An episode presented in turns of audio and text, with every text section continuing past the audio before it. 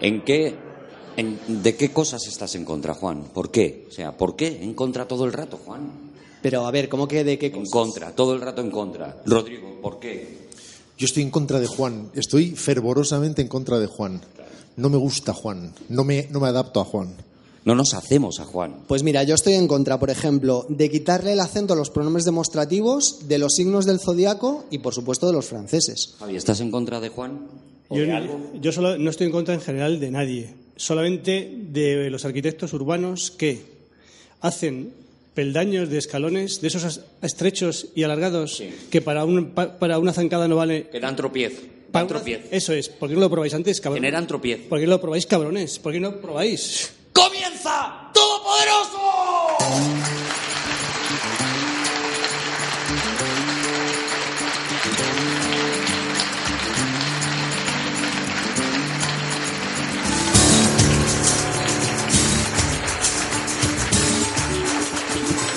Bienvenidos a la Fundación Telefónica, bienvenidos a Todopoderoso.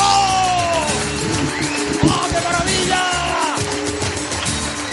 ¡Qué maravilla! Muchísimas gracias a todos los que habéis venido, a todos los que nos estáis escuchando en este momento. Da la casualidad de que ha venido hoy Javier Cansado. No dábamos un duro, pero también está Rodrigo Cortés. ¡Ole! Y sin embargo también ha venido Juan Gómez Jurado. ¡Ole bien! ¡Ole bien! Y con todos ustedes, Arturo González Campos. ¡Ole, ole, ole! ¡ole! ¡El guapo, el guapo! ¡Ole! ¡Ay, qué maravilla, de verdad! ¡Qué gusto, todopoderoso! Bueno, hoy, hoy es... Tengo que parar el programa. Pero, escúchame, si es que acabamos de empezar ahora mismo, Juan. Ya, pero es que tengo una noticia que dar. Que tienes una noticia que dar. Ecos de sociedad. ¿Vale? ¿Te parece que es el programa adecuado, Ecos de Sociedad, no? En, en este caso sí, hoy entre el público nos acompaña un histórico de este programa, Manuel Soutiño. ¡Ole! Manuel Soutiño. Ha venido Manuel Manuel. Soutiño, sí, está aquí y... Pero me- eh, tenemos, un- tenemos historias muy bonitas de Manuel Soutiño en este programa. Sí, es el, el hombre que, que desafió a los elementos en el programa de Francis Ford Coppola, pero, pero es que hoy tenemos que contar una cosa. Ajá. Y es que... eh, loco. Está sí, nervioso, está nervioso. Está, está titubeando un poco. Sí, está un jamás, poquito- está un poquito- Jamás le he visto así. Nunca. Está emocionado, ¿eh? es que desde ya mismo Manuel eh, Soutiño es familiar de Richard Gere. Uf, qué cuesta arriba se va a hacer esto. Te- ¿Qué te- quieres decir con eso, ¿Y si, Juan? y si lo dejamos sin explicar? No, no, no. Eh, eso no va a pasar. Eh, es que resulta... Seguro que gana. ¿Hacemos conjeturas o va directamente al grano? La prima segunda de su padre se va a casar a- con Rich- se ha casado con Richard Gere. Perdón, la prima segunda del padre de Manuel Soutiño se ha casado con Richard Gere. Sí, correcto. O sea, eh, de alguna manera podemos decir, yo creo que con todo el valor del mundo, que Todopoderosos y Richard Gere ya son uno. Pues sí, por una razón, porque Manuel Soutiño es el padrino de mi hijo, con lo cual ahora mismo el pa- la prima segunda del padre del padrino de mi hijo se ha casado con Richard Gere, con lo cual yo soy familiar de Richard Gere. Mira, también. eso nos ha hecho ganar dos puestos mínimo en la escalera de Kevin Bacon. Claro, ojalá lleguemos, llegáramos a Kevin Bacon. Estamos a dos pasos Ojalá. máximo El día que tengamos Bacon. aquí sentado a Kevin Bacon diciendo cómo Que no- estás, que Kevin no- Bacon, que no es humor, que es de verdad. Yo estaba un día, yo estaba un día en, también, esto también es verdad, yo estaba un día en Santa, Santa Barbara, en, en California. es Santa Barbara. Santa, hombre, Vale, vale. No, no, no. a ver cómo lo dices tú. Te pido perdón, te pido perdón porque yo no tengo claro la adicción Santa Barbara. brutal. Santa Y- Barbara. Santa- sí, porque es- ellos dicen Barbara. Entonces, eh, Santa Barbara, y eh, me invitaron a un brunch. Y Sí. dice, te voy, a, presentar a un, am- a un amigo. Se da la vuelta a esa persona y era Jeff Bridges. Jeff Bridges. Jeff Bridges ¿Tú has tomado un brunch con Jeff Bridges? Sí, y... Ojo, Manuel Soutiño, que eres un y- mierda, perdona que te diga. porque- Escúchame, escúchame. Y no me casé con él porque no quiso. Eh, estaba guapísimo, guapísimo. Hombre, Jeff Bridges no me... no guapísimo. Bueno. Era un hombre guapo, guapísimo. Pues hasta... eh, eh, ¿Esto va a ser sección ya a partir de ahora? O sea, ecos de ec- sociedad bueno. para empezar siempre los programas, Juan. Yo, Hombre, la- a- yo estoy de acuerdo, pero por, por ubicarme, ¿vale? La próxima vez que un familiar tuyo se case con una estrella de Hollywood, me lo comentas. Venga, pues mm, tarde o temprano, ¿no? Mi hermana está casadera todavía, o sea que esto puede ocurrir en cualquier momento. ¿Podemos comenzar ya el programa de- eh, felicitando a Richard Gere por entrar en la familia Soutiño, lo primero, claro? Pues vamos a comenzar el programa. Hoy, hoy tenemos un programa mm, Eh, bueno, no, no lo sé. Si siempre hago esta pregunta, yo creo que hoy es más necesaria que nunca. Voy a empezar por Rodrigo Cortés. Rodrigo Cortés, ¿por qué hay que hacer, que dedicarle un programa a un todopoderosos a Lenny Riefenstahl? Pues siendo honestos, es una demanda popular. Llevamos ya tres temporadas y mucha gente nos ha echado en cara que hemos hablado de eh, Scorsese, de Alan Moore, de Billy Wilder, y que después de 37 programas aún no hemos hablado de ningún nazi. Hacía un poco de falta. Sí, claro. A mí, a mí, me- a mí desde los coches me lo dicen, ¿eh? ¡Eh, todopoderosos! ¿Cuándo vais a hablar de un nazi cansado? Y en fin, para Es eso estamos que aquí, para cubrir el huequecito. que- Teníamos a la comunidad nazi muy enfadada con esto. Y, Claro, y- uno y no- era, era, un, era una tirita que queríamos ponernos cuanto antes, es verdad. Es, es cierto, es verdad, sí. Eh, eh, Javier Cansado, tú mm, también, bueno, lo primero me imagino Bueno, eh, yo un soy- saludo muy emotivo a, todo, a toda la comunidad nazi, que por Pues, fin por- está teniendo su programa de Todopoderosos. Yo soy muy fan de, de Lenny, de Lenny Riefenstahl Sí. porque el- yo soy deportista porque vi la película Olimpia Sí. y me pareció tan fastuosa que me hice deportista. Pero a raíz de la película a Olimpia, raíz de ver la película Olimpia. te hiciste deportista. Me hice deportista. Pero te hiciste no, he- deportista. no he visto... Deportista un rato, Javi. El triunfo, de la, el triunfo de la voluntad no lo he visto, ¿eh? No, menos mal. Pero, Javi, Has visto todos los demás He documentales. visto, he visto los Javi, malos. O- Olimpia dura tres horas y pico. La primera parte, digo. La primera parte, la buena. O la que duró hora y media solo. La Pero buena. Si, tú no ves ni los trailers, tío. Que siempre, pero era, era niño, era, un- era un ingenuo. Me decía mi, mi- yo tenía un tío abuelo, ya que sale el tema, yo tenía un tío abuelo que estuvo en la División Azul, ya habría que explicar lo que era la Divi- División Azul, pero no lo voy a explicar ahora. Y entonces él, él era muy fan de todo este mundo, y entonces me, tenía, la- tenía películas de la UFA y cosas así, tenía cosas así. sí. El mundo nazi. Sí, del mundo alemán, nazi, sí. Del mundo alemán nazi, ¿no? Sí, eso es. Y él era de la División Azul, es normal. Y luego, hombre, además- Eso, eso lo, lo has mamado, es Claro, eso- lógico. claro, y además yo tengo una, tengo una relación muy ambivalente porque yo estuve casado con una, con una chica alemana a- varios años, lógicamente, y Bueno, lógicamente no. quiero decir que estuve, o sea, que no estoy, que estuve. Pero que- entonces tú sabes alemán, perdona, Javi, que, es que están Ich- saliendo ich liebe muchas dich. cosas. Ich liebe dich, tonto. Ah, con esto tiraste, ¿no? Con eso tiro. Pa' dos años No, da. es que esta chica, mi, mi, mi mujer, mi esposa, sabía inglés, alemán, francés Ah, vale, y, vale. y español. Digo, ¿para qué voy a aprender yo alemán? Que es que, que desperdicio. Entonces, cuando, cuando nos cansábamos de hablar en español, pues hablábamos en francés. Bueno, a lo que vamos. Entonces, el, el- yo tenía, digamos, muy buena opinión de Leni Riefenstahl por parte de mi tío abuelo, Sí. pero, pero por parte de mi mujer la odiaba a Leni Riefenstahl. ¿Por qué? Ah, porque Por- por ella no, no- pasado- a ella no le quería bien. filo- Ella no filo- le caía bien. filonazi, sí. Filonazi, vale. Y, y Juan Gómez Jurado, ¿tú por qué piensas que tenemos que dedicarle un programa a Leni Riefenstahl? Mira, voy a empezar la Ah, historia. ahora debatiremos si se dice Riefenstahl, porque yo no sé alemán, Riefenstahl. no me he casado dice- prácticamente con ninguna Lo que alemana. se dice es Eleni, eso es importante. Eleni. Eleni. Eleni. ¿Es Eleni? ¿Es Eleni? Vamos. ¿Tú crees que viene de Eleni? Es Eleni, claro, hombre, si no. Viene de Elena, Elenita, sí. Leni, ¿no? Leni, ¿dónde va a venir el, dónde va a venir el, el- Sí, sí, Leni? pues, Ah, claro, claro. Piénsalo, ¿dónde va a venir? No, no, sí. Ay, de, de Marta, Marta, bueno. si me permitís empezar la historia por el final. Con, ¿Quieres, se- ¿Quieres tragar antes? con 70, no, ya he tragado. Con 70 años, Leni Riefenstahl decide que quiere, ya no puede eh, rodar porque nadie le deja eh, ser directora de cine, decide que quiere rodar una película bajo el mar, una película submarina. Mm. Entonces, con sus 70 años, la edad a la que, bueno, pues otra gente como Javi ya se limita a estar de retirada, Bueno, ya veremos, ¿eh? Si, Ah, llego, mi- si llego a los 70 ya veremos, que con mi salud no lo, no, en fin, no lo descarto Viviendo no. de las rentas. Sí.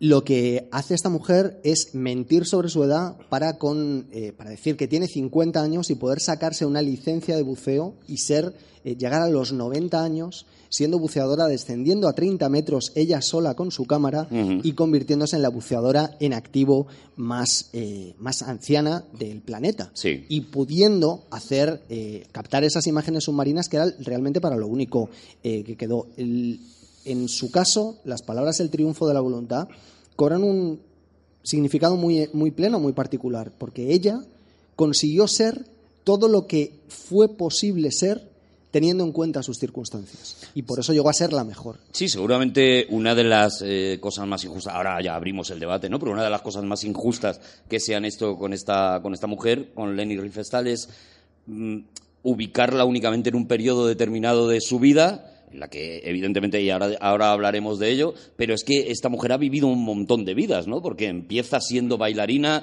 eh, es actriz, luego es eh, directora de cine. Fotógrafa. Luego es fotógrafa, luego, bueno, ha vivido millones de vidas, aventurera, montañista, un montón de vidas, ¿no? Y al final siempre nos Mon- reducimos montañ- a... Montañista. Montañera, he dicho.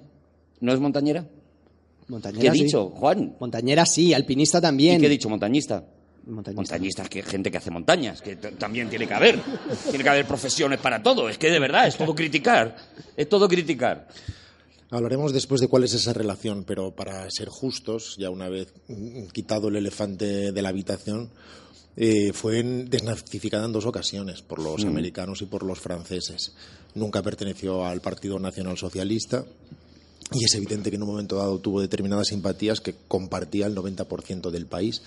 Hablaremos de ese periodo. Y en todo caso, ahora tenemos una visión muy retrospectiva, no ya de lo que sucedió entonces con valores de ahora, como decimos en otras ocasiones, sino de lo que no había sucedido entonces.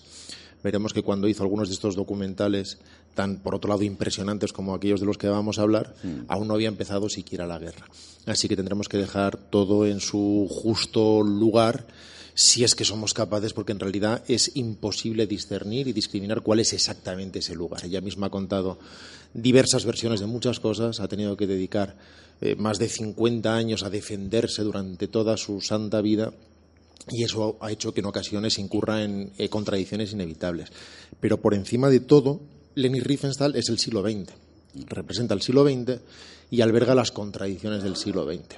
El, el siglo seguramente más convulso y tortuoso, eh, al menos en términos globales, de la historia. Ella, efectivamente, empezó como bailarina. Bueno, empezó como una niña que haría sus cosas, imagino. Pero, Empezó, pues sí. Empezó haciendo plastilina, bueno, lo que, lo que hemos hecho todos. pero de forma pública empezó como bailarina.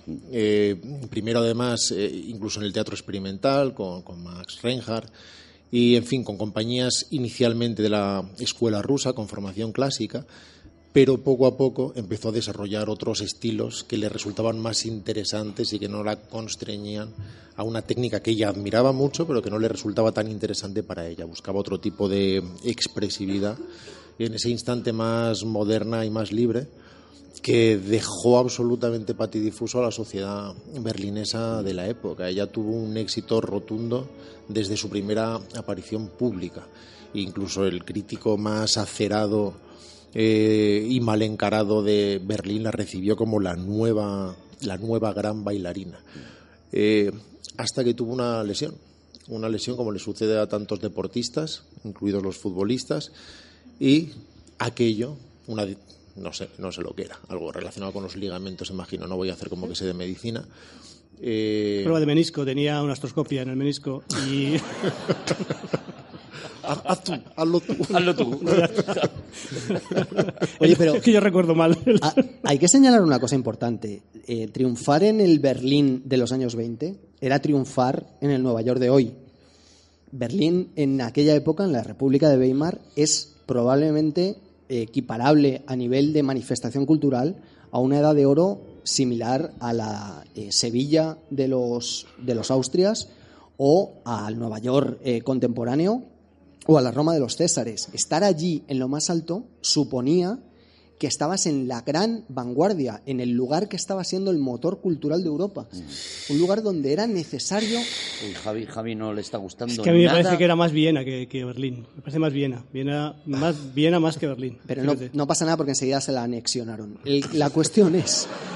Ah, el Anschluss. Anschluss. El, el Anschluss. La cuestión es que eh, era un lugar donde había que estar en constante progresión, en constante movimiento. Los artistas necesitaban estar siempre un paso por delante. Había gente que llevaba eso a los extremos, como un artista que un día salió en mitad de un escenario a hacer una representación artística y decidió que lo que iba a hacer era cortarse su pene con una cuchilla de afeitar en muy pequeños y muy diminutos fragmentos. Ah, Eso lo ah, hizo, bonito. lo hizo delante del Pero público. le dio tiempo solo a cortarse uno. Luego ya dijo, hostia. No, el, el, el, pe- pene, el pene. Y, y Pues eso, digo. efectivamente se cumplió la ley, la ley de Darwin, murió sin descendencia.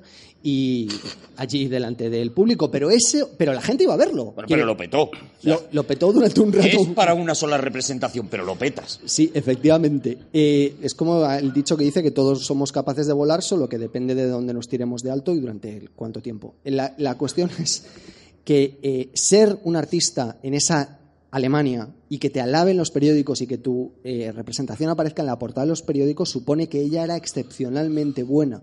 Es verdad, de alguna manera es el, el próximo Berlín. Si, si diez años antes donde había que estar, perdón, eh, París. París. Digo perdón por Juan, que me perdone él.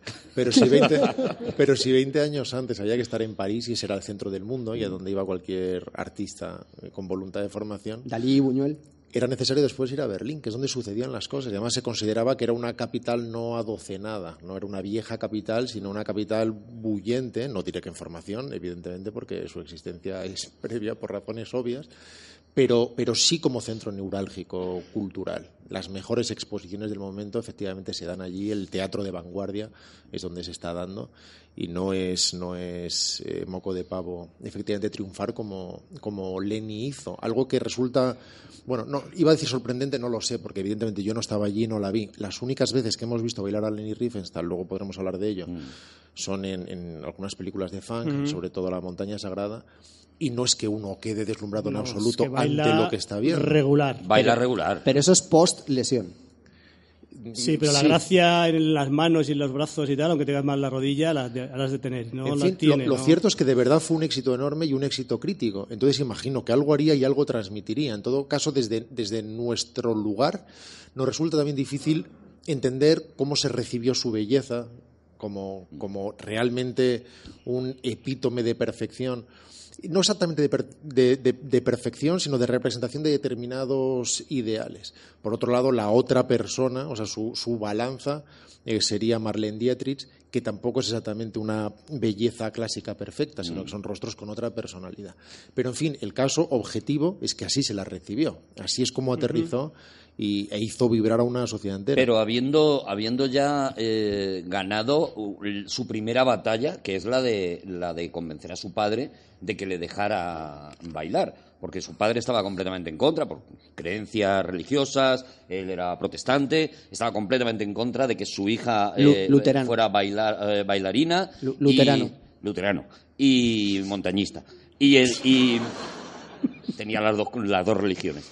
Y, y su padre se opuso mm, muy fuertemente a que su, a que su hija saliera bailarina y fue la primera batalla que... que la metió que- en un internado. la hecho. metió en un internado con tal de que no bailara. O sea, para, en un internado donde- de no bailarines, me imagino. Tenido que, que no prohibido bailar y cantar. a ponía. que la desbailarizaran. Sí. Le, le metieron en el internado de Footloose, de repente. Sí, sí, sí, ¿no? Y ella se buscó la forma, aún así, de recibir clases de baile para, para- bueno, pues para acabar haciendo esto, ¿no? Triunfar en el, en el baile y de repente se encuentra batalla ganada, batalla perdida, porque prácticamente cuando está triunfando como bailarina es cuando, cuando tiene esa lesión que le, le impide por lo menos llegar hasta los límites donde, donde podía llegar, ¿no? O- Donde se o- preveía O mantenerse al menos, ¿no? O por lo menos mantenerse en estar esa. ahí. Sí, sí. estar ahí en ese Así sitio. ¿no? es, cuenta que estaba de hecho necesitada de tratamiento y en camino a conseguirlo, de camino al doctor que debía evaluarla de forma definitiva y reducirle su lesión, cuando vio un cartel que la llamó de forma casi mística en una estación de metro. Al menos así es como ella lo cuenta y así es como nosotros lo referimos. Todo esto al final tiene la importancia que tiene y ya hablaremos de, de hechos más objetivos a los que seguramente nos podamos sujetar con más fuerza. Era de la, la montaña sagrada, ¿no? La No, película. era El Monte del Destino. Ah, la Monte Montaña. Sagrada es la primera película que Es la primera que ella. Pero en todo caso es el mismo, el mismo director. El mismo director, que es Funk, uno de los grandes, grandes directores de Alemania en ese momento, considerado además un maestro del montaje.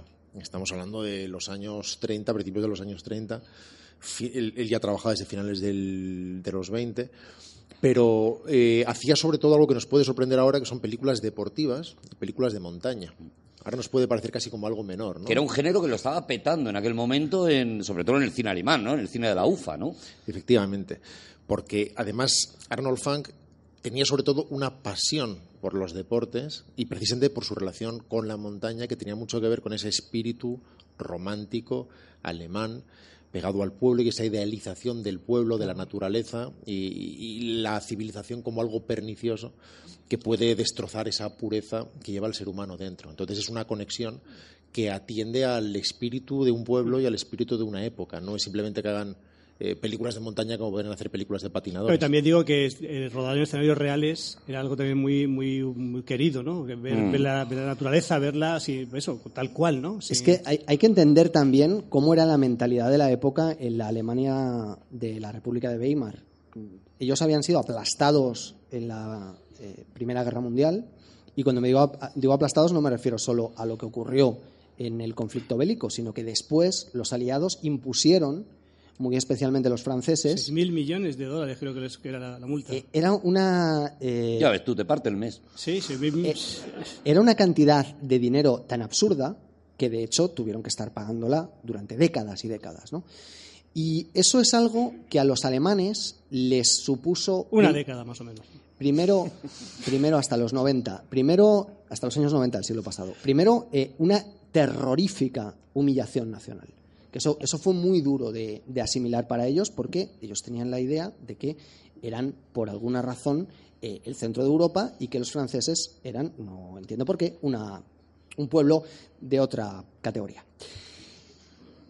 Y Es que esto, Alemania no había perdido ninguna guerra hasta ese momento. efectivamente, Entonces, pero- digamos que tenía. Bueno, había perdido con Napoleón, pero enseguida se recuperaron y, y la guerra de liberación de Prusia, de Alemania en, en definitiva, también la ganaron. O sea, nunca habían perdido ninguna guerra. no habían perdido nunca, pero eso ya no era lo, lo peor no era perder. La guerra franco-prusiana, además, le habían dado pal pelo a los franceses muchísimo. Lo peor es eso, que te, eso te gustará. Eso me gusta mucho. Lo peor es que ellos no solo creían que habían perdido injustamente y que no tenía ningún sentido que, hubiera que hubieran perdido, sino que eso lo que desata, esas condiciones económicas tan brutales, lo que desata es una terrible inflación del marco alemán. Cuando digo una terrible inflación del marco alemán, necesito contextualizarlo muy bien. ¿Cómo Por se favor. pierde una guerra injustamente?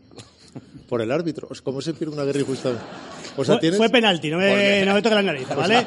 tú, acabas, tú acabas una guerra y Ah, pero dices, no, la, la la victoria moral, o sea, la posesión la he tenido yo. No había moviola, pues, eh, pues lo que dijeran. Bueno, porque se suponía que determinadas partes del pueblo no habían apoyado el esfuerzo bélico de- y de guerra industrial como debían haber apoyado. O sea, es lo que se, de eso es, de eso va Mein Kampf, de decir que los judíos habían clavado una puñalada en la espalda Judí- al, al Hitler pueblo, habla de los al judíos pueblo y- alemán. Judíos y comunistas. La entonces, eh, ellos están en una situación que podemos entender de la siguiente Lo ha dicho forma. Javi como diciendo que siempre nos olvidamos de los Eso comunistas. es. No, pero es que judíos No y te comunistas... dejes los comunistas. Judíos y comunistas. Es que lo ha dicho la sociedad, ha dicho. ha dicho ¿Cómo vamos entrando poco a poco eh, como en un túnel, verdad? Como, No, pero aquí- como el Juan- programa se va metiendo poquito a poco en un túnel En la del que en- saldremos en- En la victoriosos. oscuridad. Juan ha dicho que la sociedad. Entonces yo aco- acoto que Mein Kampf habla de los judíos y los comunistas y que asimila mucho judíos y comunistas. él. Sí, el, el caso es que, eh, ¿cómo- ¿en qué se traduce la terrorífica inflación de la Alemania de los, de los años 20? Se traduce en que un obrero eh, en, en Alemania, como en los países sajones y, y gente de bien, se cobra por semanas, no por meses. Eso quiere decir que el obrero cobraba el viernes por la tarde y que eh, la esposa y el resto de la familia, los niños, iban a esperarle a la salida de la fábrica, donde él salía con un fajo de billetes de marcos alemanes que corrían inmediatamente a gastarse porque al día siguiente igual el salario valía una cuarta, la mitad, una, una cuarta parte menos o la mitad incluso.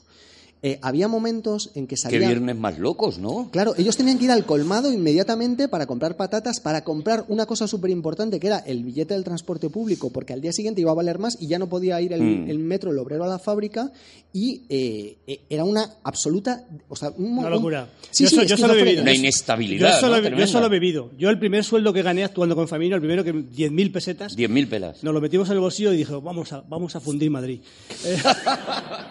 Por si acaso mañana no Perdona, estamos... con 10.000 pesetas de, la- de las antiguas Bueno, pesetas. Fue el día más feliz de mi vida, lo, puedo, Claro. lo, recuerdo, lo recuerdo perfectamente. A, la- a lo mejor no era tan grave lo que estás contando. A Había... lo mejor no era para hacer una A guerra. lo Fíjate lo que te digo. el- en los inviernos había momentos en los que salía más rentable quemar eh, un saco de dinero que te habían dado en la fábrica No, que, esto ya no. Esto ya que no, ir a comprar no, leña. Esto es real. no, Esto no lo no, has leído, ya esto no. es una metáfora que no vale Cuidado, que ahora- No solo Ah. eso, sino que estudié tres años esta- la historia de este periodo para escribir el emblema del traidor. Así que cuidadito con quien estáis hablando. Eh, Joder. Mira, o sea, esto no ha pasado nunca. Que los asistentes aquí en el espacio telefónico hagan.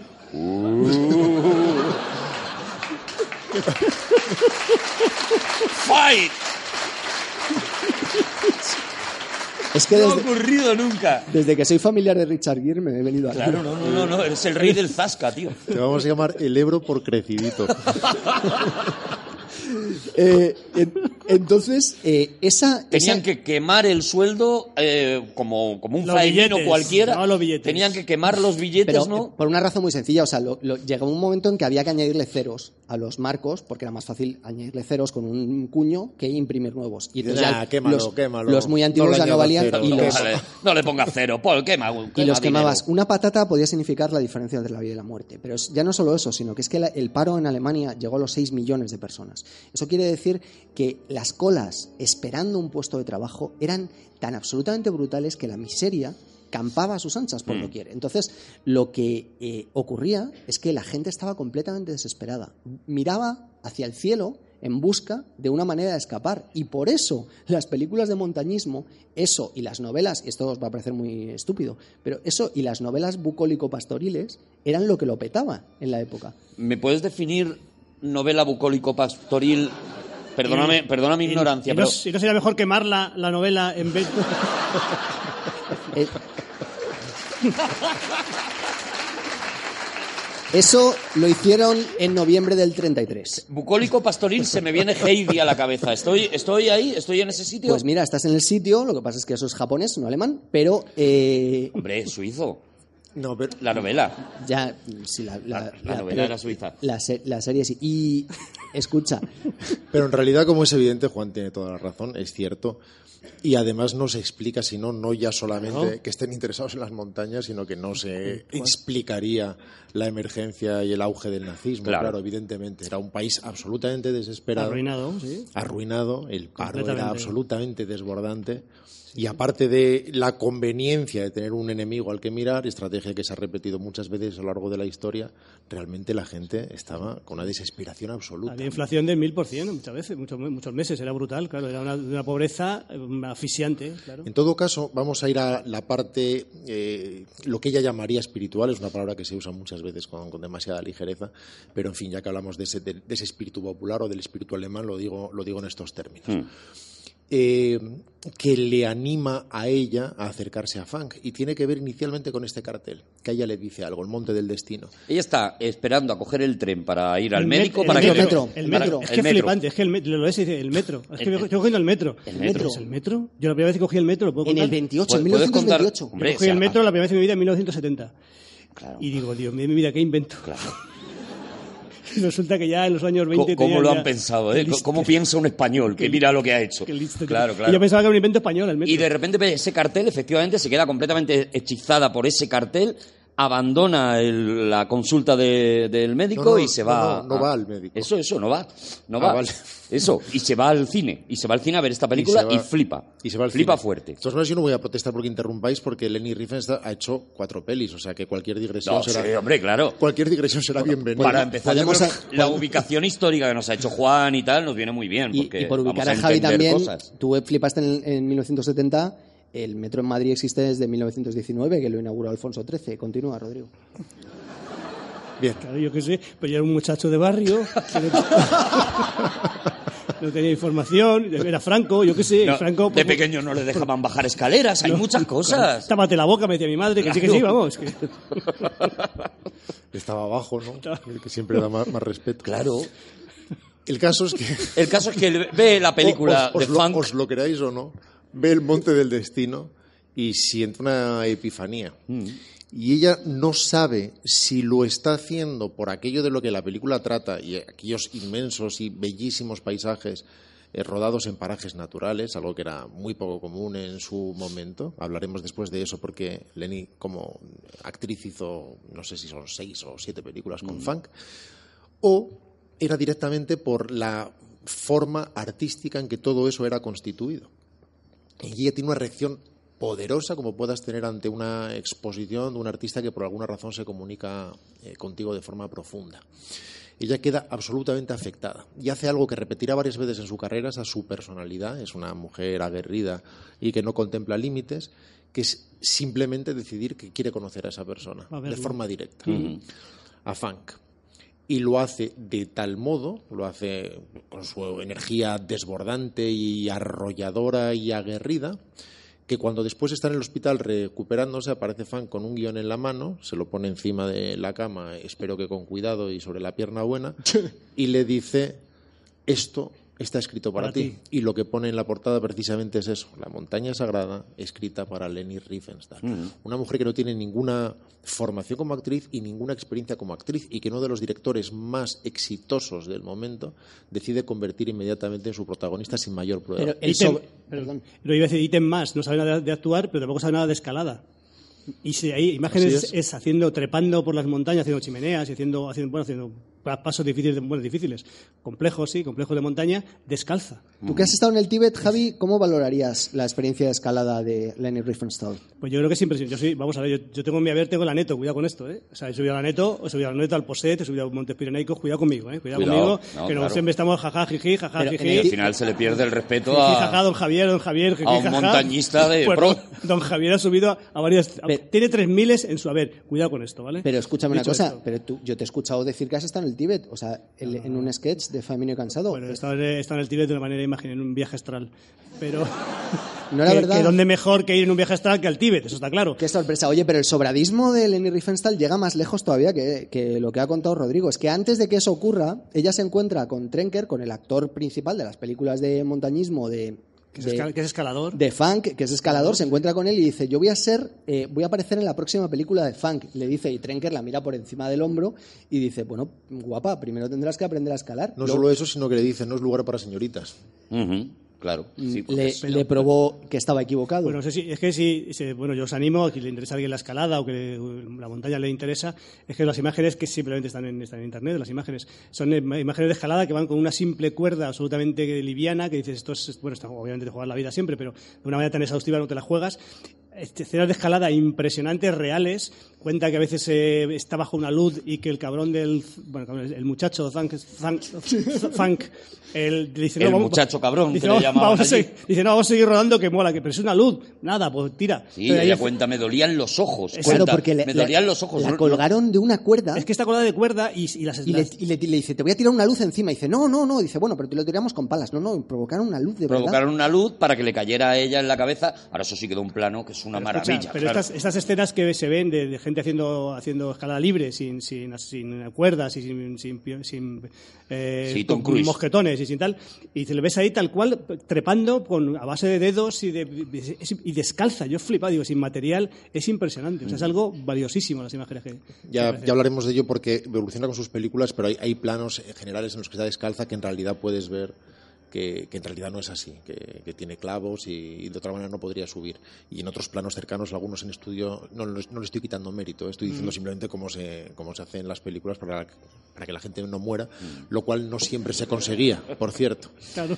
Y sobre todo en ese momento, y sobre todo en esas películas en las que se la jugaban de verdad. Hay una cosa que sí podemos decir ahora para, para el resto de películas que tenemos esa, esa ventaja y es que la mayoría de las películas están en YouTube, o sea, no, no necesitas ni siquiera rebuscar mucho para encontrar la mayoría de las películas de las que vamos a hablar, si no enteras, casi enteras, y muchas de ellas, el 90% están enteras, y las, las podéis ver en YouTube y podéis ver, Sí. por ejemplo, esta, esta montaña sagrada, que solamente ese principio en el que ella eh, aparece como una especie de- de no, lo sé, como un- en, un entrante, en una lengua de piedra metida en el mar y hace una especie de danza con las olas, eh, algo tan conceptual como eso y que, está claro que se hace a base de jugar con el montaje, con los planos, esperando la subida de la ola y acorde- eh, eh, haciéndolo acorde con el movimiento del cuerpo de ella y demás, ya dice mucho del tipo de montaje ¿no? que vamos a ver. Claro, por eso decía que película deportiva no, no debe ser interpretado de la forma literal como lo veríamos ahora. Es decir, no eran películas de patinadores.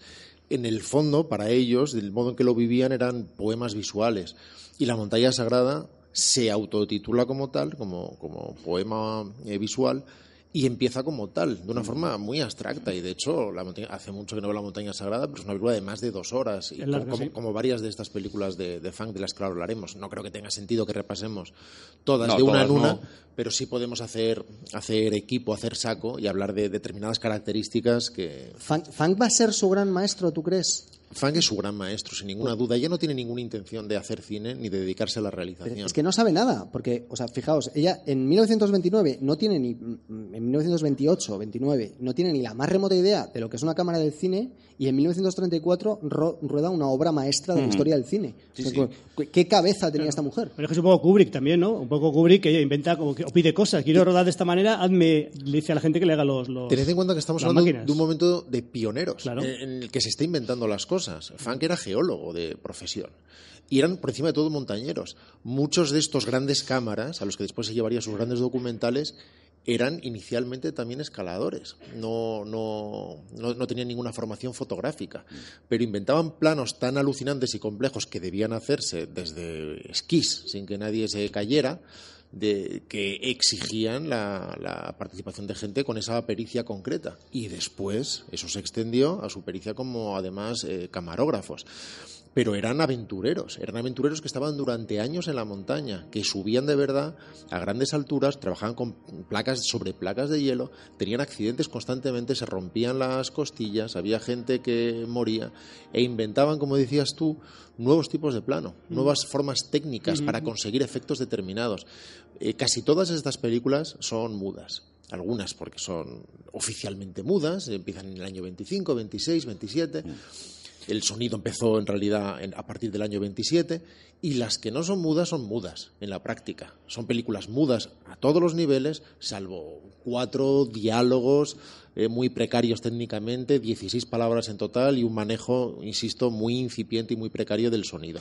Son fundamentalmente eh, obras mudas que sin embargo tienen una fuerza, no tienen la perfección de una película de Kim Vidor, por ejemplo. Si estamos hablando de la, de la etapa muda, me refiero. O, o la perfección de una película de John Ford cuando, cuando que, que es otro director formado en el mudo, o la perfección de Hitchcock, o von Stroheim, o incluso, incluso algunos de sus compañeros alemanes, como Murnau Murnau. o como Fritz Lang Puffs también. pero Pabst, pero tienen una fuerza enorme, tienen una fuerza enorme. Y hay momentos, o sea, hay ceremonias de repente con hileras de, es- de esquiadores, o que se tienen que rodar por la noche con cámaras de infrarrojos tratando de buscar nuevas técnicas para poder usar la luz de la luna como registro único para poder ver algo. Y ella siente una atracción inmediata por lo que está haciendo Funk. Y ese espíritu pionero ella lo absorbe casi sin darse cuenta y se convierte en alguien que considera que el cine es solucionar problemas e inventar nuevas aproximaciones a las cosas. Y, ta- y también le escucha de alguna forma a él, ¿no? Porque ahora que citaba Javi a Pabst, eh, ella incluso llega a decirle a Funk, oye, ¿por qué no contratas a Pabst, que es muy bueno, Sí. y, y que te ayude también para esta película que vamos De a hecho, hacer? incluso lo hacen, ¿no? Lo hacen, sí, sí. hacen, Lo Sí, hacen sí. cuando... Sí, es una cooperativa un poco, ¿no? Están ahí todos. que no, son es la manera proceso. tampoco normal de hacer cine, ¿no? No, no es la forma normal, pero ella considera que Funk es un genio en exteriores y en las escenas complicadas, en las que tienen que irse de verdad a la altura y en condiciones imposibles, y que Pabst es un maestro con los interiores, con el manejo más sutil de la interpretación, con los actores, y por eso en una de estas películas, precisamente además es una de las mejores, si queréis la abordamos ya, si queréis hablarnos un poquito de la, de la montaña sagrada, eh, consigue precisamente este tándem perfecto que para la productora es, es única. Hay que tener en cuenta, por ejemplo, que La Montaña Sagrada, que es su primera película como actriz, en realidad tiene una aparición en una película muy experimental previa, pero es una aparición como una especie de ninfa semidesnuda que eh, crea una especie de idealización de la belleza, es un momento también de glorificación del cuerpo y del ideal de belleza, algo de lo que ella también se siente muy impregnada. Y hay que tener en cuenta, además, que antes, en la República de Weimar, este interés por el cuerpo y por el deporte no existía. Era bastante reciente. Así como ella era una deportista nata desde el principio, eso no era algo que estuviera de moda en el momento y que se pondría, sin embargo, de moda poco a poco. Fellini decía que el problema de fas- del fascismo es que da demasiada importancia a las clases de gimnasia, por ejemplo. Pero, en fin, eso aún no había sucedido. Pero ella sí que tenía esa formación y esa es una de las razones por las que, por las que enseguida se pudo poner al día como escaladora, como, como esquiadora. De todos modos, tampoco debemos exagerar en un sentido. Se suele hablar de esta etapa de Riefenstahl como la mm, deificación y la glorificación de la mujer que eh, asume el protagonismo que normalmente le es vedado. Tampoco es cierto. O sea, sus, sus, personajes tampoco son el de una reina amazona que pueda con todos. Ella casi nunca es la protagonista única y muchas veces es parte de un interés amoroso triangular en el que los dos hombres son los que toman el verdadero riesgo y ella se ve o atrapada en mitad de, de una situación o forzada a reaccionar en esa situación. Mm. Pero siguen siendo los hombres los que hacen las mm. burradas y a los que les corresponde la acción. Lo que pasa es que el salto es enorme. La innovación viene eh, probablemente más por el hecho de ser, pues es una mujer haciendo deporte, una mujer con una cierta eh, libertad en cuanto, no tanto en cuanto a convenciones sociales, sino en cuanto a su relación, por ejemplo, con la naturaleza. da una sensación de alma libre, ¿no? De alma pura, de alma libre, que además creo que es un poco la idea, viendo estas películas, que le gusta a Hitler como mm, idea de lo que debe ser la, mujer en el, en el Tercer Reich, ¿no? Sí, bueno, eso, sobre eso hay que matizar un poco, pero no nos olvidemos que ya al final de la montaña sagrada es la que detiene al malo, ¿eh? Coge una cuerda y es la que se la ata alrededor de los hombros de una forma bastante eh, absurda, porque el otro, en cuanto nota la cuerda, eso parece el lazo del Wonder Woman, cae rendido inmediatamente, ¿no? Eh, eso es lo que se ha vendido, lo que acabas de decir tú, ¿no? Sobre esa idealización de la mujer en el Tercer Reich. La idealización de la mujer en el Tercer Reich era una fábrica de niños para que siguieran produciendo bonitos soldados alemanes altos y rubios para el ejército del Reich. Eso era lo que de verdad significaba la mujer. Quizás sería, pregunto, la heroína del Tercer Reich, lo que, lo que sí, podía representar. Eso nos, podría valer. Más que la mujer. Eh, Pero eh, es la República de Weimar donde primero se libera la mujer en Europa donde primero las mujeres están solas en un café, fuman en un café, tienen trabajos. ¿Por qué? Porque es que hay muchos menos hombres, con lo cual eh, empiezan a tener una libertad y una significación, pueden eh, representar ese, ese protofeminismo y tienen derecho al voto, ¿eh? ojo, esto es muy importante, que antes no se había visto nunca. Piensa en Cabaret, por ejemplo, o sea, habla, habla, muy bien de los estertores de la República de Weimar, y es una de las películas, de las varias películas basadas en, Adiós Berlín, en Goodbye Berlin. Y, se ve precisamente como por un lado eh, tenemos esta pobreza absoluta, esta sensación de paro, luego esta vida disoluta, sin embargo nocturna, considerada para muchos como licenciosa, pecaminosa y, decadente, pero a la vez muy excitante y muy bullente, y el emergimiento de este nuevo movimiento. De hecho, hemos hecho un viaje y ahora volvemos, ¿no? No es, momento de hablar de Bob Fosse. Pero si, recordamos Cabaret, por ejemplo, uno de los momentos más emocionantes, y tiene mucho que ver con lo que va a conseguir Lenny Riefenstahl, nos guste o no, o, nos sintamos identificados con lo que cuenta o no, y evidentemente la respuesta es no, que es que el, Tomorrow Belongs to Me, por ejemplo, de Cabaret, es uno de los momentos más increíbles de la película. Es un niño rubicundo, nazi, haciendo un canto de un himno eh, obviamente supremacista que al final hablaremos de eso pero es que hay una gran cantidad de escenas de la historia del cine que nos encantan, que tienen mucho que ver con la herencia de, esa herencia visual que ha dejado Lenny Riefenstahl. ¿no? Y si, no cualquiera que vea ese, ese pedacito del Tomorrow Belongs to Me o que escuche la canción y es, y es de una fuerza enorme y es inevitablemente conmovedora. Por eso, y es algo que tenemos que entender muy bien cuando después analicemos sus documentales, cómo la fortaleza estética conmueve al espectador al margen de cualquier tipo de ideología. Se produce una reacción que es la del cuerpo ante la estética. La estética tiene una fortaleza objetiva que va mucho más allá de lo físico. Es una forma de transmisión de conocimiento que trasciende la información y por la que uno se siente afectado lo deseo, ¿no?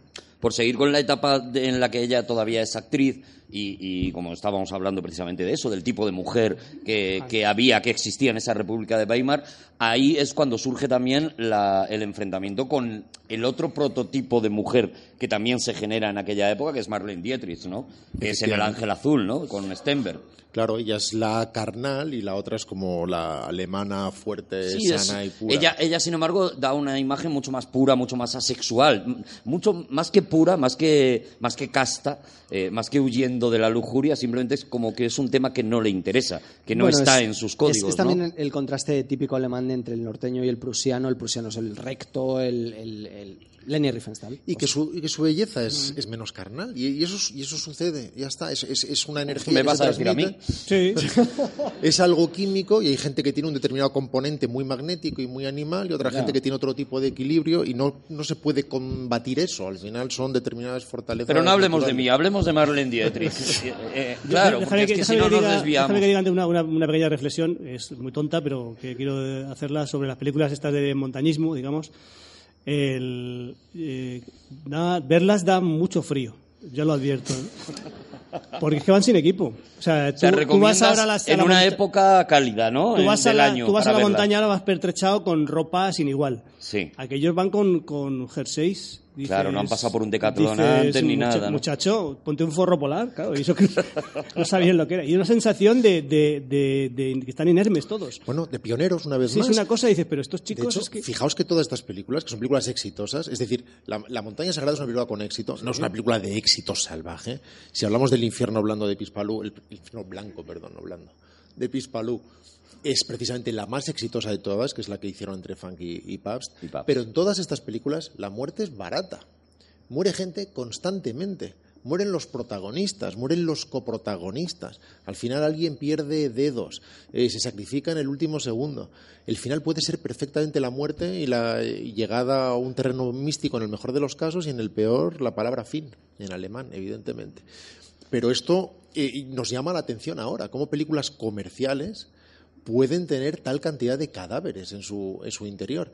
Vemos escenas jamás rodadas, vemos momentos de una belleza inaudita, vemos escenas de verdadero riesgo, sabemos que un porcentaje del reparto ha caído también y, y nos conmovemos ante lo que está sucediendo. Y eso le sucede a la, a la propia Eleni en, en la película de Pispalú, que es una de las más eh, jodidas y a la vez de las de mayor presupuesto y de mayor largo rodaje, ella acabó severamente herida y con trastornos que la aquejaron en el resto de su vida. Con, con un trastorno severo en la vejiga del que jamás se llegó a recuperar. Es sorprendente porque Leni Riefenstahl vivió 102 años, de lo que se presupone una enorme fuerza. Hombre, si buceaba con estuvo buceando hasta los 93. hasta- Llegaron a, a su mejor con 100 años también. ¿Así? Sí. Eso no, lo sabía. Sí, pero, Sí, sí. pero no confundamos fuerza con inmortalidad o, o- o- o fuerza con invulnerabilidad. Por ejemplo, en este mismo rodaje, la uña que desde, una, desde, desde la práctica de- del baile, eh, si no se cortaba en un momento determinado, siempre se encarnaba. Esto es lo que sucedió, le creó una infección, estaban en mitad de ninguna parte, no había forma de atenderla, estuvo a punto de perder los miembros, uno de los miembros, a la vez que la vejiga eh, la, la puso al borde de la muerte. Ella ha estado al borde de la muerte varias veces, es curioso. Por eso digo que tiene una resistencia enorme. La mala salud no de la hierro. Exactamente, una mala salud de hierro que no la pone eh, al margen de los accidentes, sino todo lo contrario. Tuvo muchos accidentes. Y aunque ahora esté saltando en el tiempo, la razón por la que dejó de bucear, claro que con noventa y pico años, es porque tuvo un accidente de helicóptero.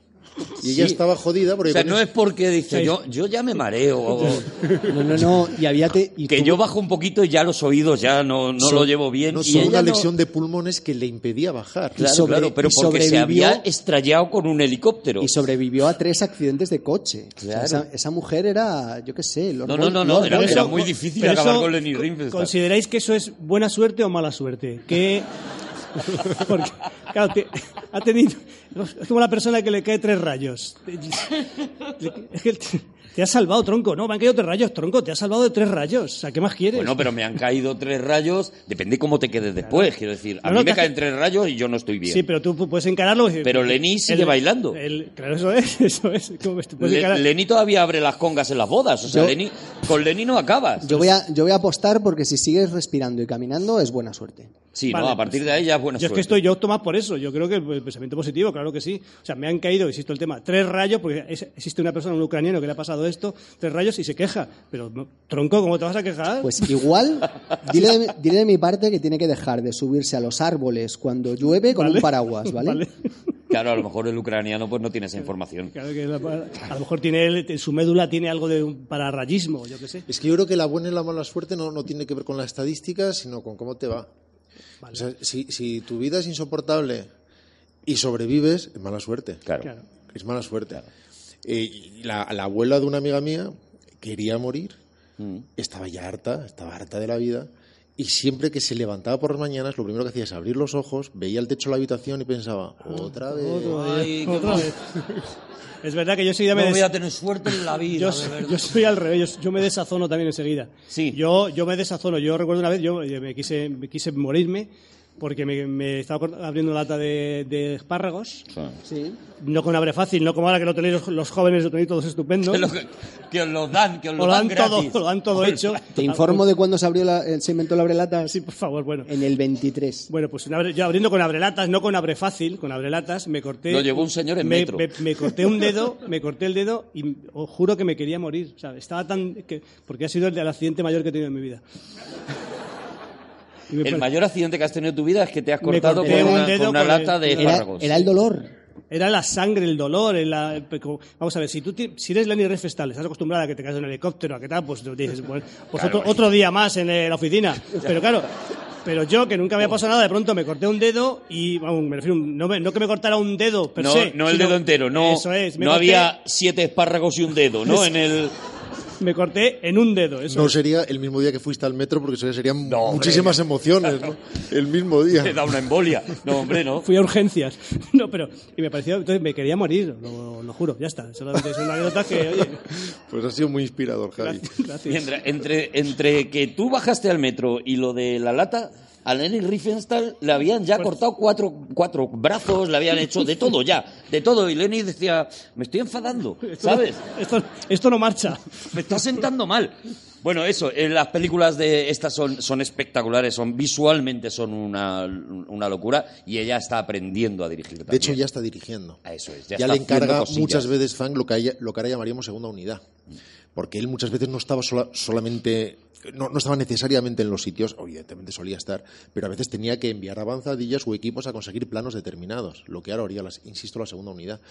Y muchas veces fue ella la que se dedicó a hacer todo eso y descubrió que tenía un talento natural para el encuadre, para la composición del plano y para el sentido del ritmo en el que ella encontraba mucha relación con el baile. Ella tenía, del- del mismo modo que un montador actual puede perfectamente expresar, expresarse en términos musicales, ya que al final el manejo, el vocabulario es muy parecido porque es un, manejo del tempo y de las formas que tiene mucho que ver con la música.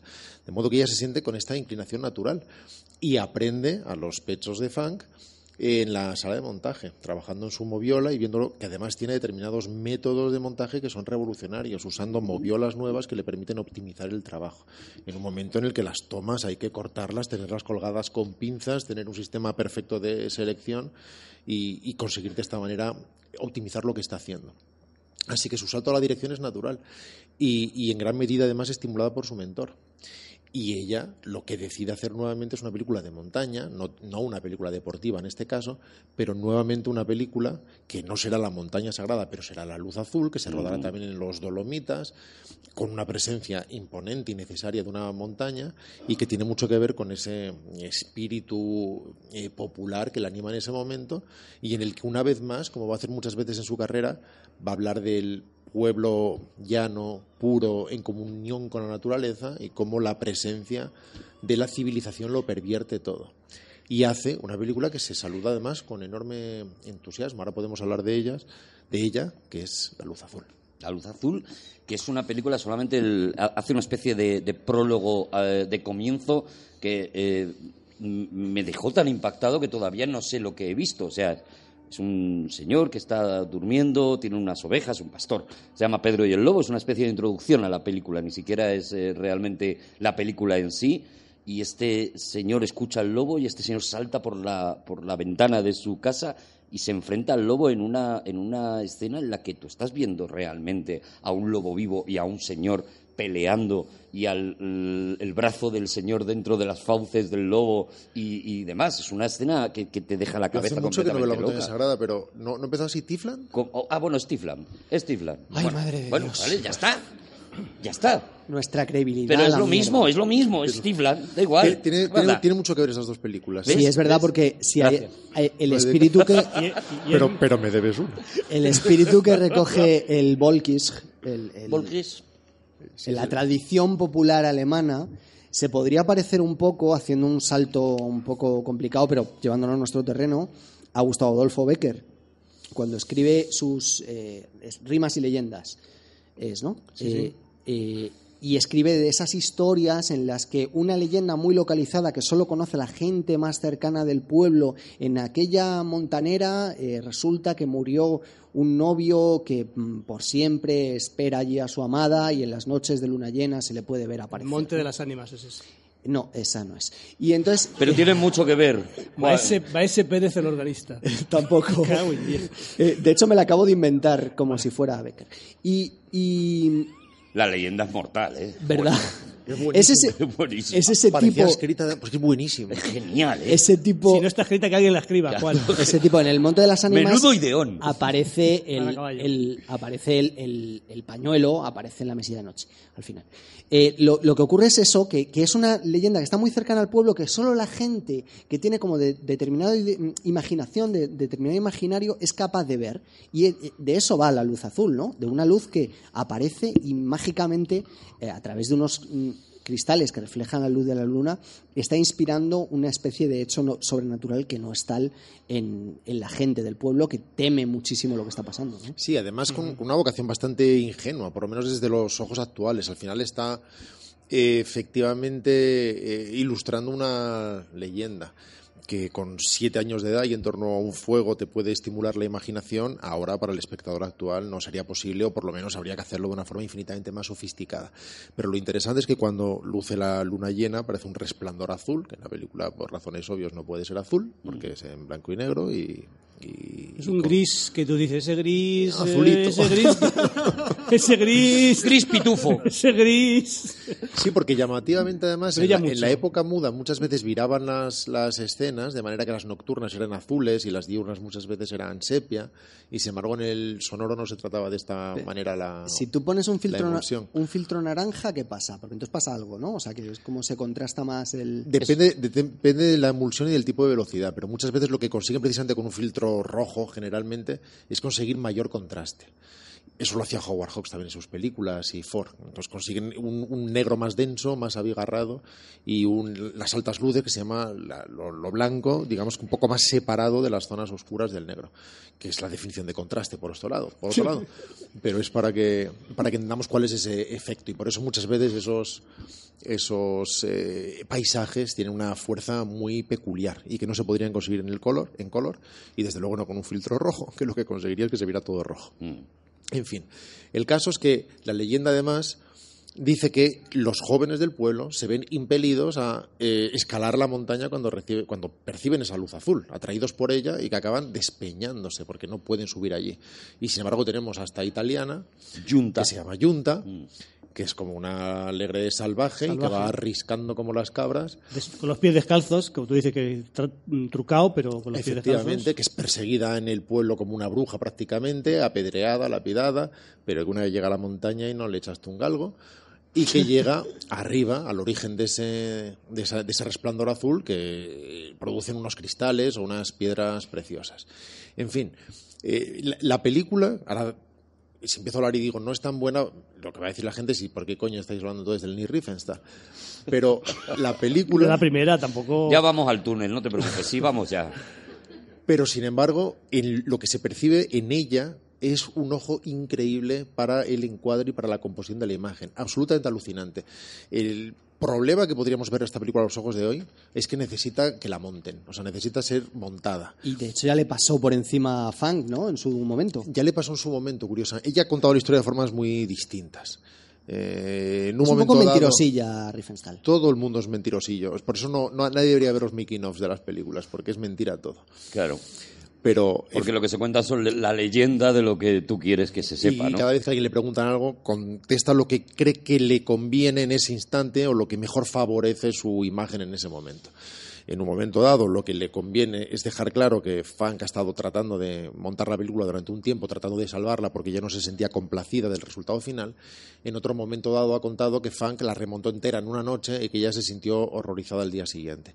Pero en cualquiera de las dos versiones, ella dice que considera que Funk la eh, masacró, que hizo que todos los planos que debían ser más largos intencionadamente se convirtieran en enormemente picados y cortos, y que sin embargo eso para ella fue una lección, porque aunque no le satisfizo completamente el resultado, sí que vio determinadas cosas que podían hacerse de otra manera. Mm. Por ejemplo, si vemos a tres personas, como sucedía y que al llegar la noche cierran la ventana, Las compuertas, sí. la, eh, Contraventanas. Las contraventanas, como dice el compañero cansado.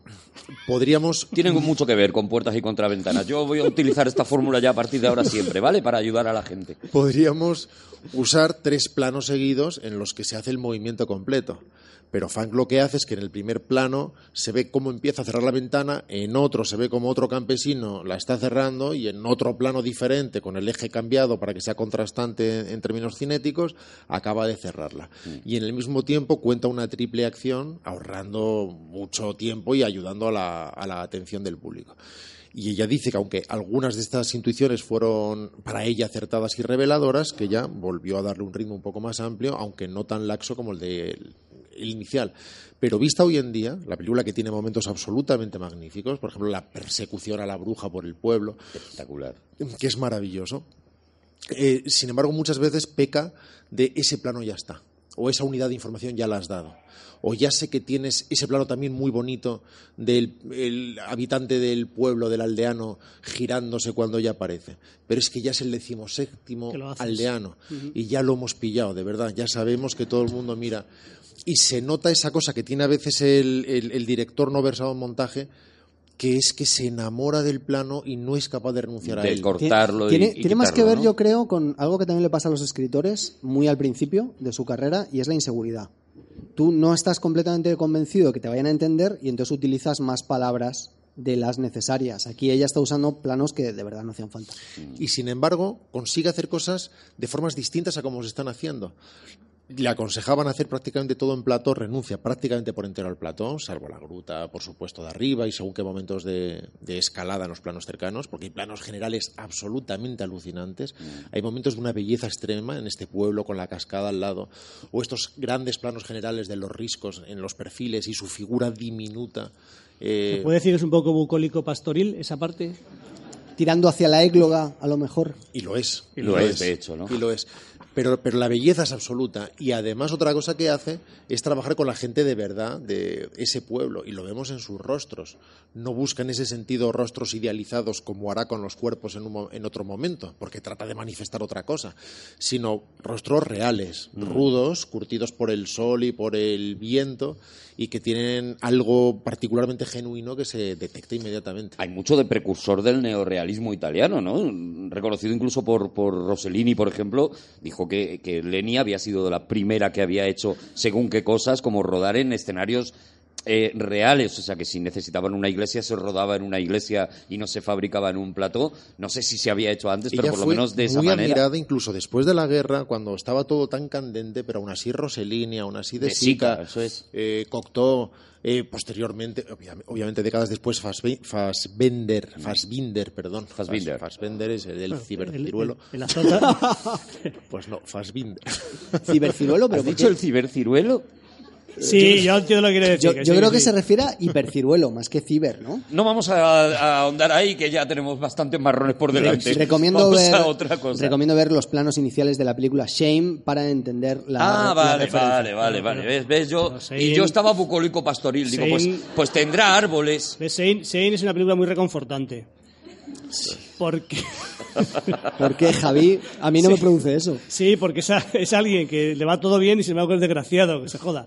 Eh, O sea, por- se- le va todo bien, se refi- te refieres a que tiene un... A que le va todo bien, punto. Entonces, La Luz Azul Ha sido culpa mía. se de- estrena 1932. Si es que da igual, si es que vamos... Si vamos al lío ya, si no hace falta ni sacar ciruelos. ¿Y a quién le gusta mucho la luz azul? Ah, exactamente.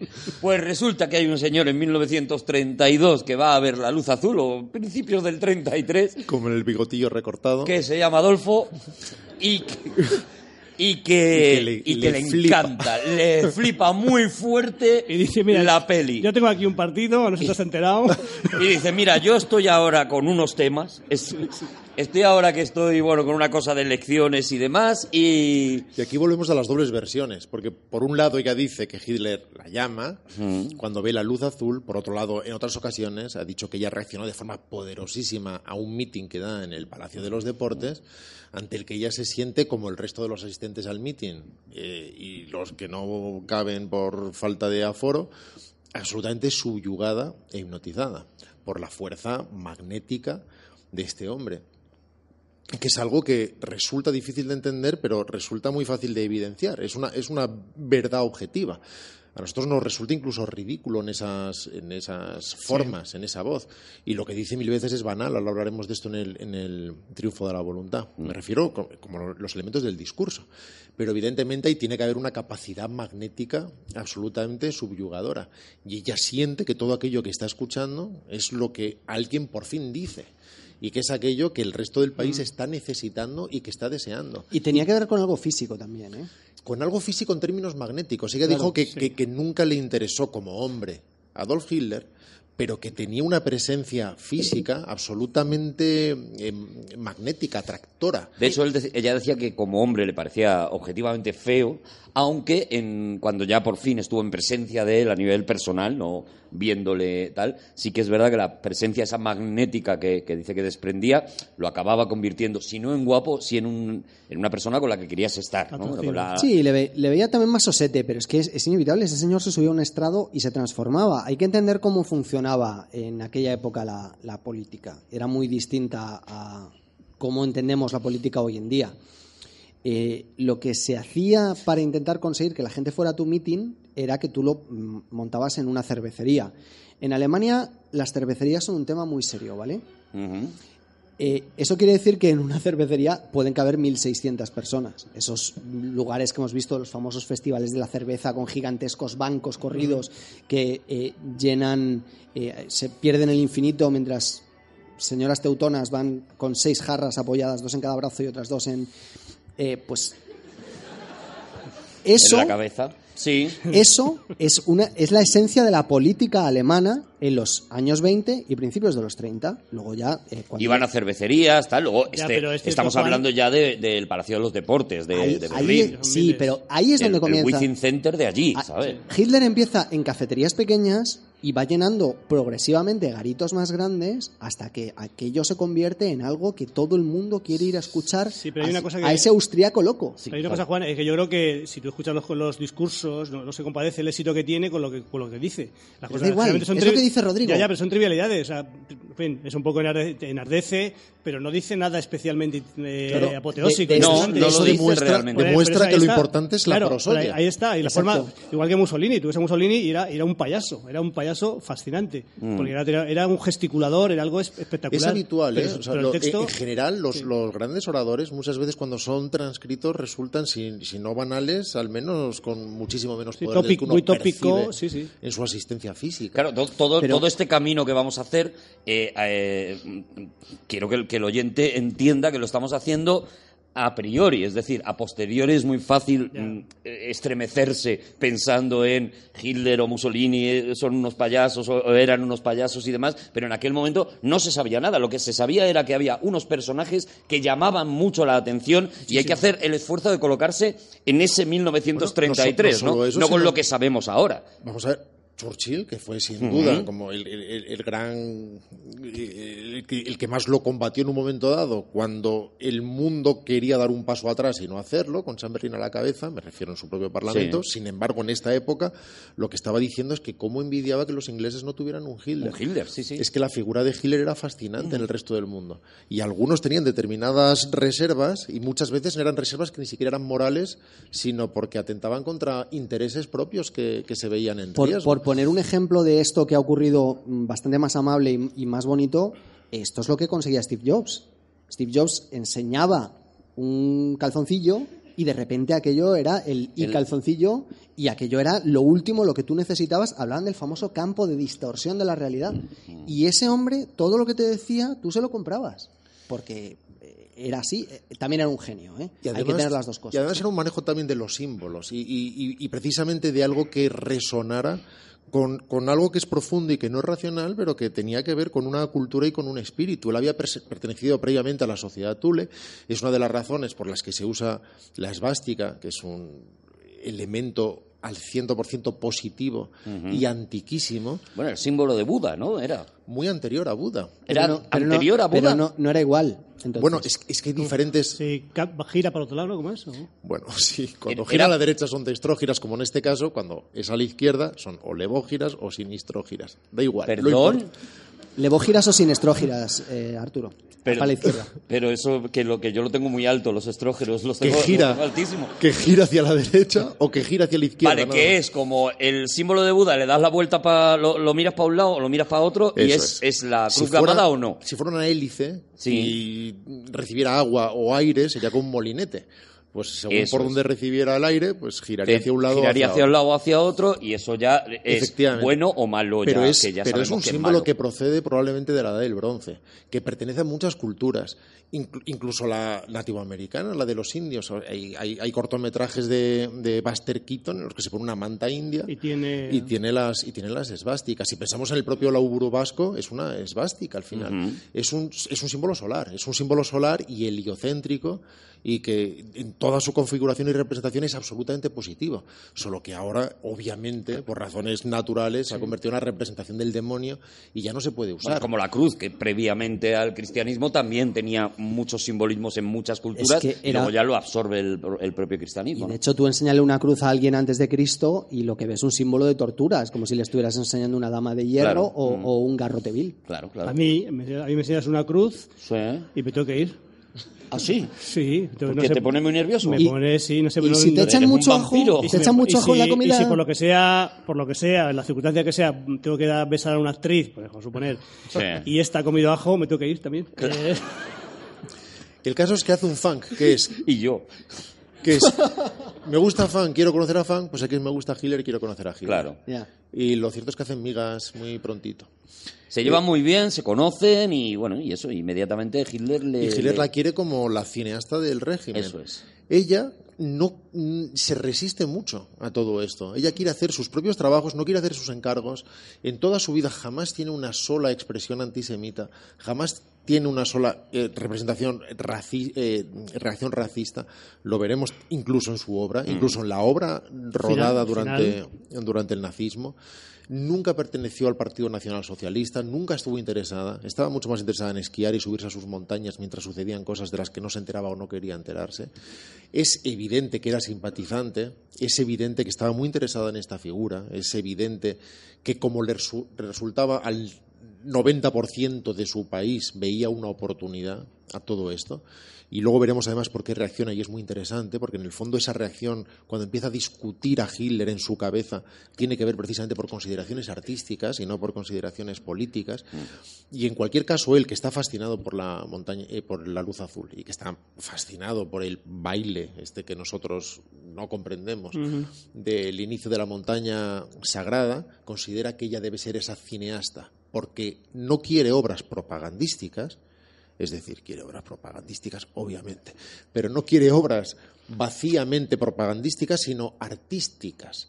Creo que, exactamente valor lo que dice es no quiero la no quiero la obra de un político sino de un artista creo que esas son las frases que le escribe eh, Hitler para convencerla de que haga Y esto es exactamente lo que consigue con Leni Riefenstahl. Aunque ella se escaquea todo lo que puede y pelea todo lo que puede porque lo que quiere hacer es películas de ficción, no quiere filmar, filmar congresos. Juan, te veo con ganas de... ella la hace la No, cobra, iba- iba a decir que la hace la primer- cobra pero de a- no la haces tú la cobra La primera película de encargo que, que hace para el partido es un mierdón como un piano. A ella no, 1933 la victoria de la fe es la pero primera dice que, que no es hace suya, la- ella, ella no la, ella considera, no la, como- admite, considera como suya. No la admite como, como suya. De hecho, se, enfada mu- se enfadaba mucho cuando eh, comparaban esa película con El triunfo de la voluntad, que, con- que admite que es completa, total y únicamente suya, entre otras cosas porque se metió por medio un señor muy simpático que se llamaba Goebbels, Joseph Goebbels, que pretendía eh, controlar al 100% qué es lo que estaba contando Leni Riefenstahl en esa película. Le metió enormes tajos a esos montajes. De hecho, cuando se estaba rodando había gente en la tribuna que estaba todo el rato opinando sobre lo que debía o no debía ocurrir. Era, Goebbels era prácticamente lo mismo que un productor de Hollywood de hoy en día. ¿Pero Goebbels era autodirector de cine a lo mejor? ¿O que era, Goebbels, Joseph Goebbels. Sí. Eh, eh, luego, luego te lo explico. De alguna manera sí. Bueno, era productor. de alguna manera sí, Era ¿no? productor. Era proba- probablemente uno de los mayores genios de la comunicación del siglo XX, lo cual no le hace menos malvado ni menos. Eh, Si es que claro. el genio lo puedes usar para el bien o para el mal. No, lo, lo hace particularmente capacitado para el mal, evidente- evidentemente, el ministro de propaganda. Y, De, y- de- de Hitler. y en ese y, en- y en ese sentido, en ese sentido, Leni Riefenstahl lo último que quería es formar parte de un aparato. Ella lo que hacía es valerse de su amistad con el Führer para hacer lo que le saliera a ella de las narices. era un poco trepa. Bueno, ella, eh, sí, claro, ella era una artista que quería expresarse y que se aprovechaba de sus amistades como, como quien conoce al productor de turno o al encargado del museo en el que desea rodar. Si puedes, te vas a aprovechar de todo eso. Ella era amiga del, del, del super... Claro, era amiga del Sí, porque con Goebbels no se llevaba bien. O sea, No, Goebbels, no, no, no, le- este que habéis dicho Ahora que sabemos es- quién es Goebbels. Porque me, la- me lo habéis explicado, Claro, caray. ahora ya se ha ubicado. Me lo habéis recordado. Ahora se ha He tenido un déjà vu. Porque... ¿De Javi o ser- sería de Javi? De Javi, de Javi. Deja vu. Eh, claro, porque Goebbels estaba quedado, quería enrollarse con, quería enrollarse con, con ella. Y, y entonces el- hay, una, hay unas memorias, bueno, claro, Goebbels memorias, eh, se quitó la vida en el, ban- en el, en el búnker, iba a decir, en el búnker. En el búnker. En el búnker. El banker que es el, el hoyo 7. Es el, eso, es el Bunkerfield.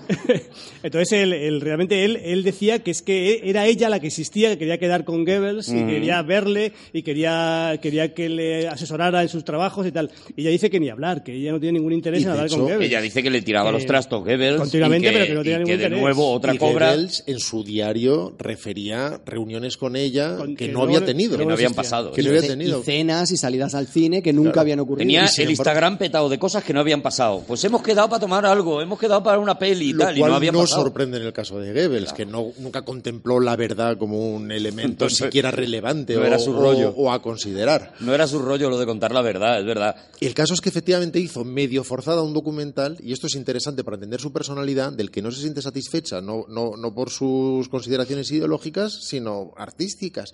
Simplemente considera que no pudo aplicar la técnica Riefenstahl, porque está todo sometido a decisiones burocráticas, a los mandos del aparato, a Goebbels en, la, en cabeza, que lo que quiere es que se haga exactamente lo que él quiera y que no entiende por qué está enchufada de los cojones, tiene que hacer lo que le apetece.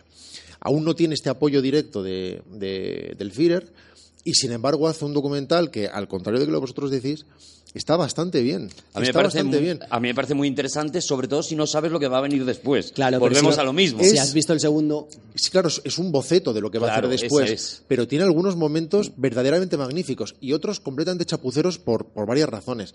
Para empezar, porque cuando vemos, por ejemplo, esta, esta reunión, este, este congreso del partido, que veremos también el año siguiente, cuando ya por fin lo filma en condiciones, lo que sucede es lo que sucede. Lo que sucede no lo determina ella. La estructura es la misma. Y si de repente están marchando mal porque aún no han ensayado lo suficiente, pues eh, así es como queda registrado. Y eso sucede en este, en este documental que se llama La Victoria de la Fe. La victoria de la fe. sí. Sin embargo, un año después, después de volver a tratar de escaquearse todo lo posible y decir ya, ya, ya, una vez ya está bien, Adolf todo bien, pero es que ya dos veces, además no me han dejado. Esta vez dice Hitler, ahora harás lo que tú quieras, yo te, yo garantizaré que seas tú quien mandas, te voy a quitar de la chepa. Le da a todo el Goebbels". poder del mundo, le da toda la, todo lo que ella necesita, le el quita dinero, a sobre, Goebbels sobre todo dinero. dinero y muchas más cosas, porque le quita a Goebbels y a todo el aparato del partido de, de encima, y entonces sí, de repente, y estamos ya en 1934, ahí estamos en una de esas obras maestras mm, tan incómodas como magistrales, como, como comprometidas, como raras de elogiar y sin embargo absolutamente elogiables. Estamos ante una experiencia que afortunadamente nos deja una, un- una época que no hubiéramos querido que existiera, pero sin embargo queda esto, queda la obra maestra que se llama El triunfo de la voluntad.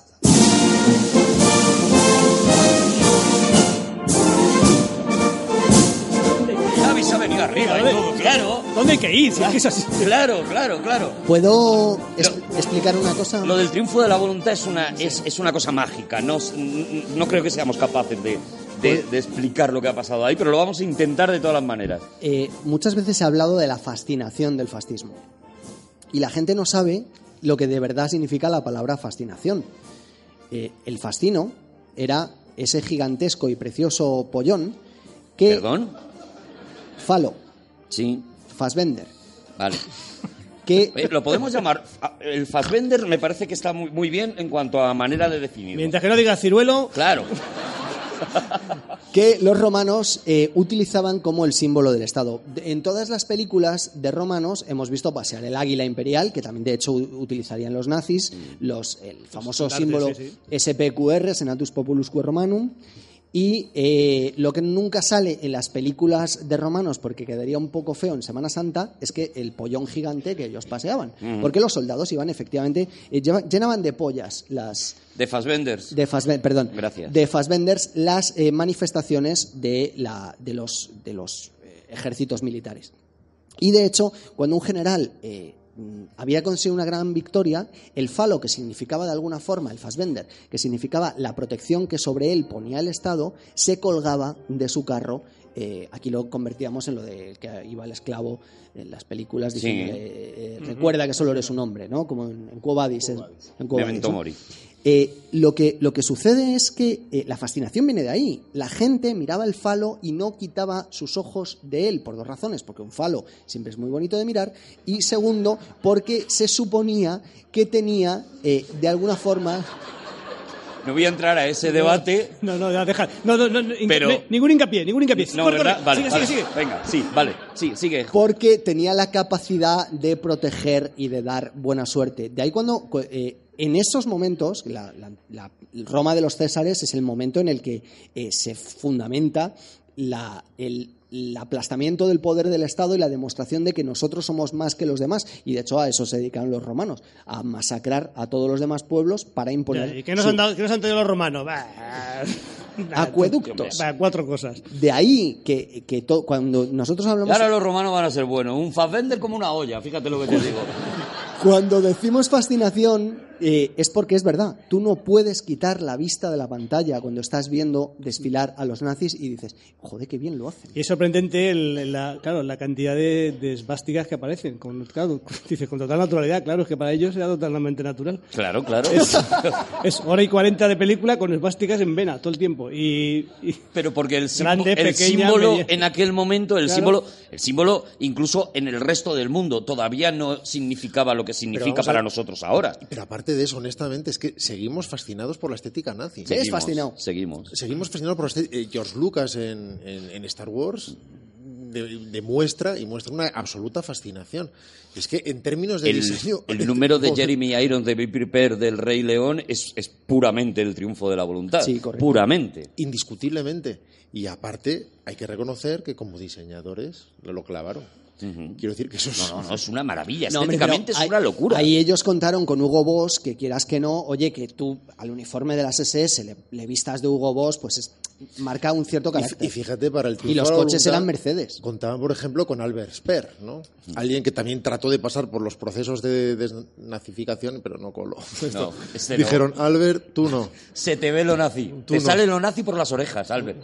tú a la cárcel. Sí. Y él también hizo sus memorias desde Spandau, pero no, No, no no, por lo que sea, no.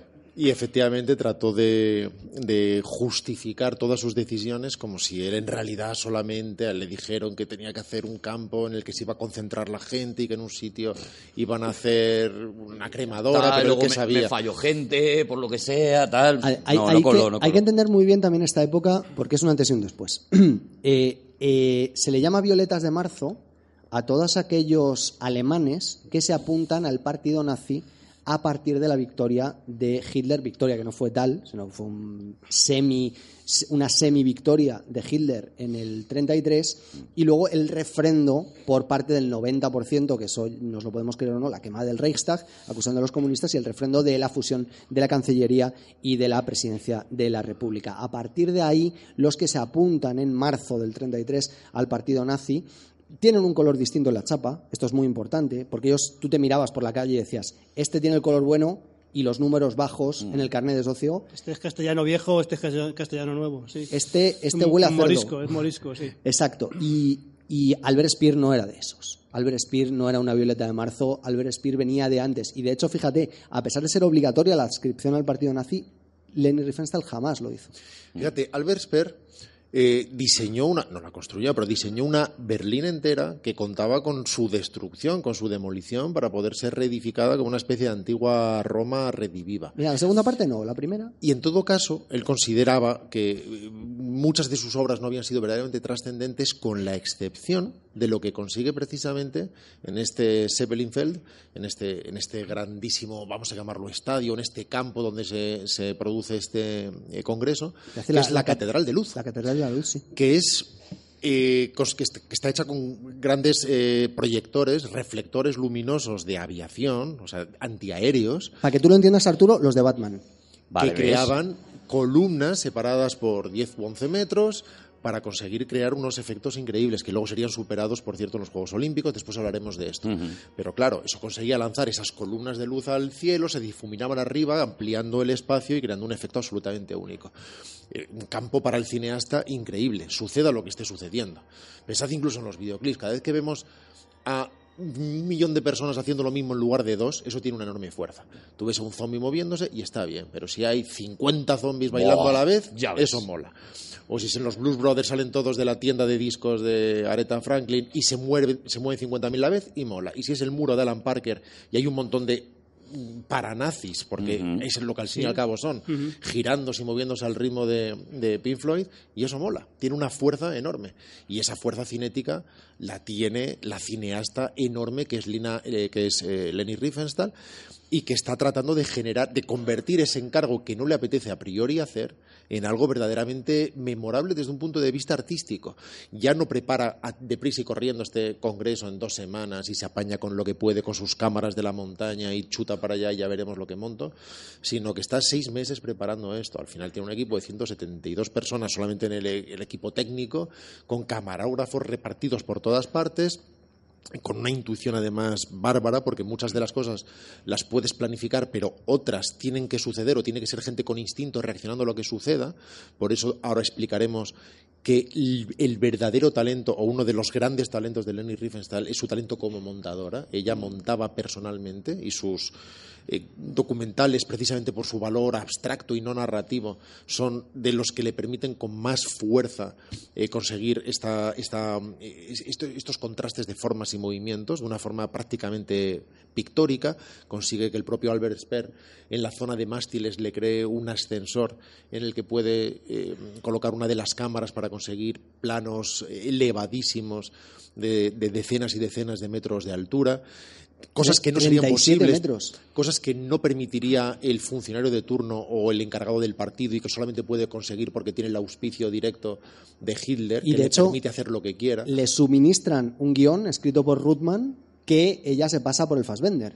Dice, no, este guion yo no lo voy a rodar. Y de hecho, si tú eh, ves el guion original, que además había sido publicado, prepublicado en una revista antes incluso de que fuera el Congreso del Partido, eh, era bastante más ideológico y menos estético, menos pictórico. Es que Walter Ruttmann iba a ser el codirector, pero ya se lo quitó de encima en cuanto pudo. Y es como, esto lo hago yo. Yo sé lo que quiero, tengo determinadas intuiciones y eso es lo que voy a intentar hacer. Aparece con la llegada de Hitler casi como un enviado del cielo en las nubes cuando por fin... Ese principio es increíble. Pero es el cielo solo. Bueno, y, y los títulos iniciales, porque está hablando de, de eso, está hablando de 20 años después de la humillación y, y- y después del final de la guerra, está, está como estableciendo hitos temporales de aquello de lo que por fin vamos a resarcirnos. Y por fin, Ah, Que aparecería en Star Wars también, es la misma forma de hacer las cosas. ¿no? así es, y hablando por fin de la disensión que hubo entre las SA y las SS el año anterior, la decapitación. Eh, la decapitación eh, Metafísica. Y, bueno, en todo caso le, Metafórica. le mataron, pero no le quitaron la cabeza, metafórica, quería decir. Aquí hay que aclarar. Metafórica, siempre. pero sí lo mataron un poquito, ¿no? Al de la SSA. Así que un poquito Eric, sí que se lo cargaron. Eric Rom. Sí. Er- Eric Rom, Ernst- que, Ernst Rom. eh, perdón, poco, ¿eh? Lo mataron. que era, el, era el, el jefe de la SSA y el que desafiaba, el, el único que podía hacer sombra a Hitler. Y además es muy curioso porque sí que aparecía junto a él en el 30, y- en el, En la victoria de la fe aparecen los dos casi a la vez En el y por lo que sea ya en el triunfo triunfo de la voluntad, pues eh, ha entregado la mochila a este hombre. Sí, sí, no, no solo borran a Trotsky de las fotos, sino que lo borran de... Lo- lo arran- le arrancan la mochila de encima. Efectivamente, del planeta. Y consigue un documental con una fuerza y una capacidad hipnótica absolutamente innegable.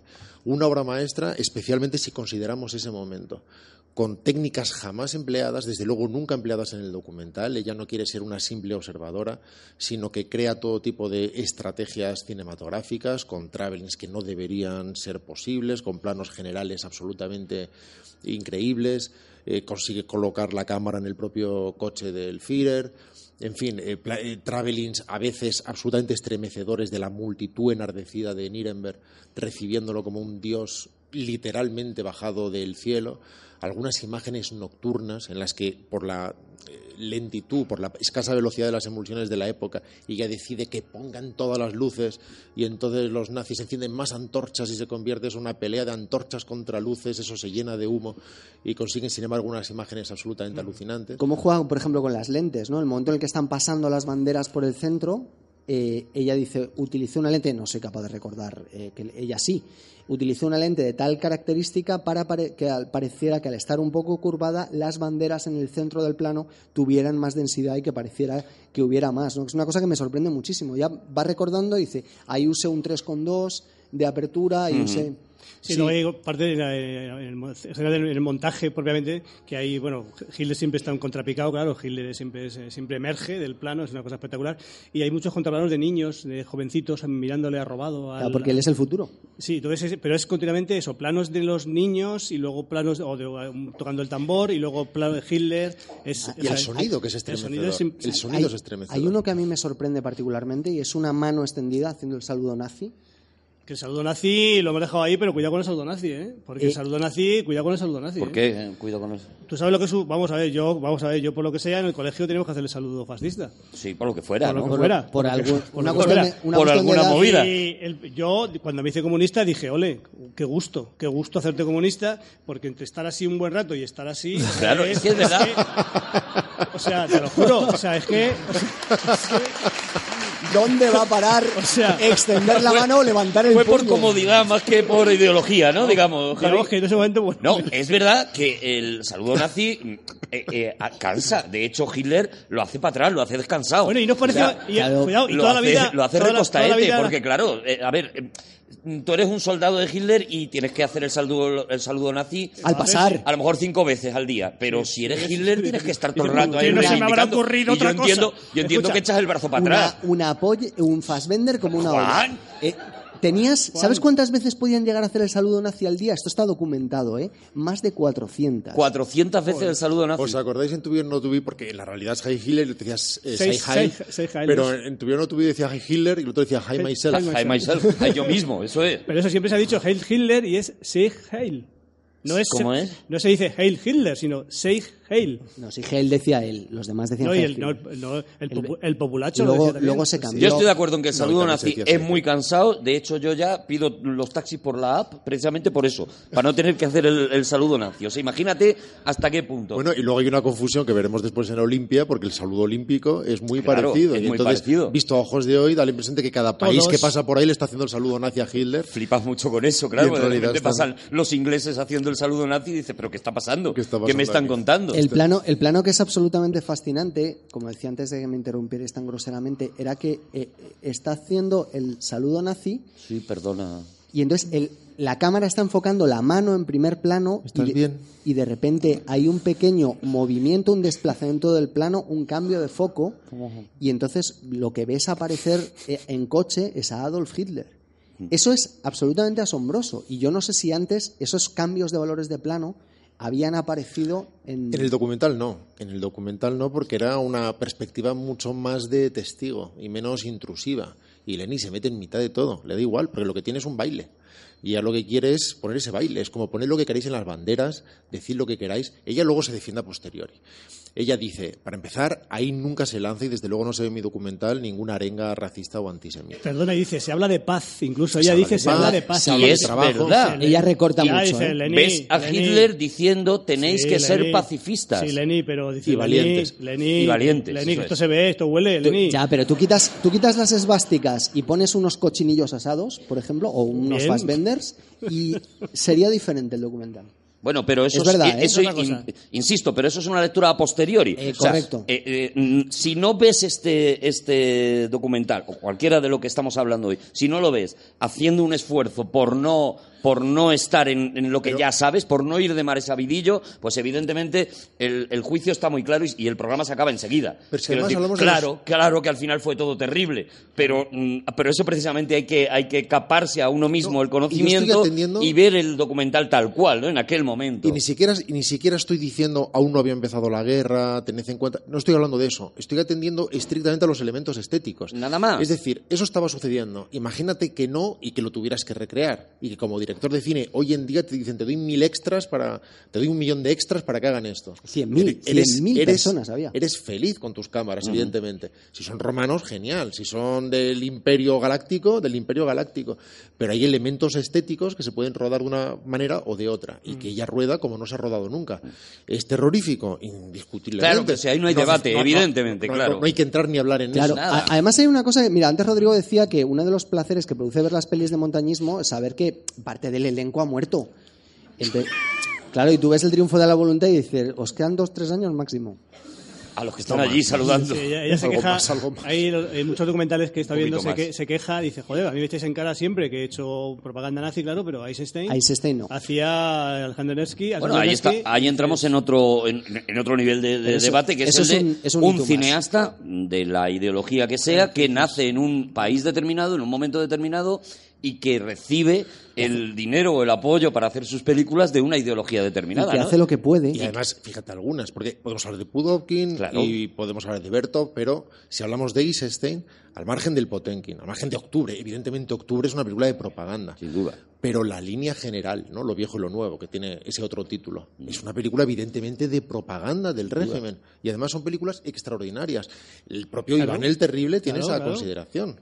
Y sin embargo son películas de una rotundidad con esa música de Prokofiev absolutas. Claro, si, si, si lo otro es evidente. Claro, Por eso claro, estoy sí. contigo que ni siquiera hay que entrar en, de- en debate. No, no y por otro pena. lado, en periodos de guerra se hacen películas de propaganda en todos los países. Quiero decir que John Ford hacía películas de propaganda y Frank Capra hacía películas de propaganda. Y obviamente decimos sí, pero eran de los buenos. y una Y cosa que, que hace Hollywood inmediatamente que ve el triunfo de la voluntad, que es un éxito brutal, incluido en Estados Unidos, es coger esta película y decirle a todos esos directores que estaban haciendo cine propagandístico prebélico ya todavía, eh, decirle copiad del triunfo de la voluntad para hacer las películas pues que haría Frank Capra, por ejemplo, el Why We Fight, los documentales y demás, copiarlo de aquí, ¿no? Copiarlo de Leni Riefenstahl porque nadie lo ha hecho como ella. Y evidentemente al principio ves los discursos y estás viendo a Goebbels hablar y estás viendo a Ley, y estás viendo a Friedrich y estás Hess viendo hoy a Herz, a Mm. Herz, que lo inicia, que por otro lado era considerado en el mundo como la cara amable del nazismo. En el fondo era como el nazi buen rollero, que es el que se mandaba de visita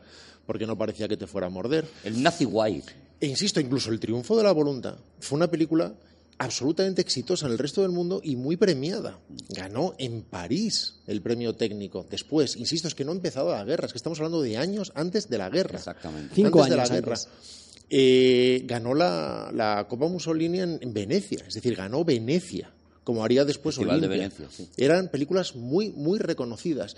Y lo que sucedía después con los aliados y cuando Estados Unidos estaba tratando de generar anticuerpos, es que estaban tratando de hacer montajes reducidos de la película para poder asustar a la gente y se dieron cuenta de que no los podían mostrar porque no había manera, porque no se podía combatir el espectáculo, porque el poder hipnótico del espectáculo no, no tiene anticuerpo desde la razón. El propio Buñuel tuvo que hacer montajes reducidos de cuando estuvo trabajando para el Museo de Arte de Nueva York, en- eh, tuvo que hacer montajes reducidos del triunfo de la voluntad.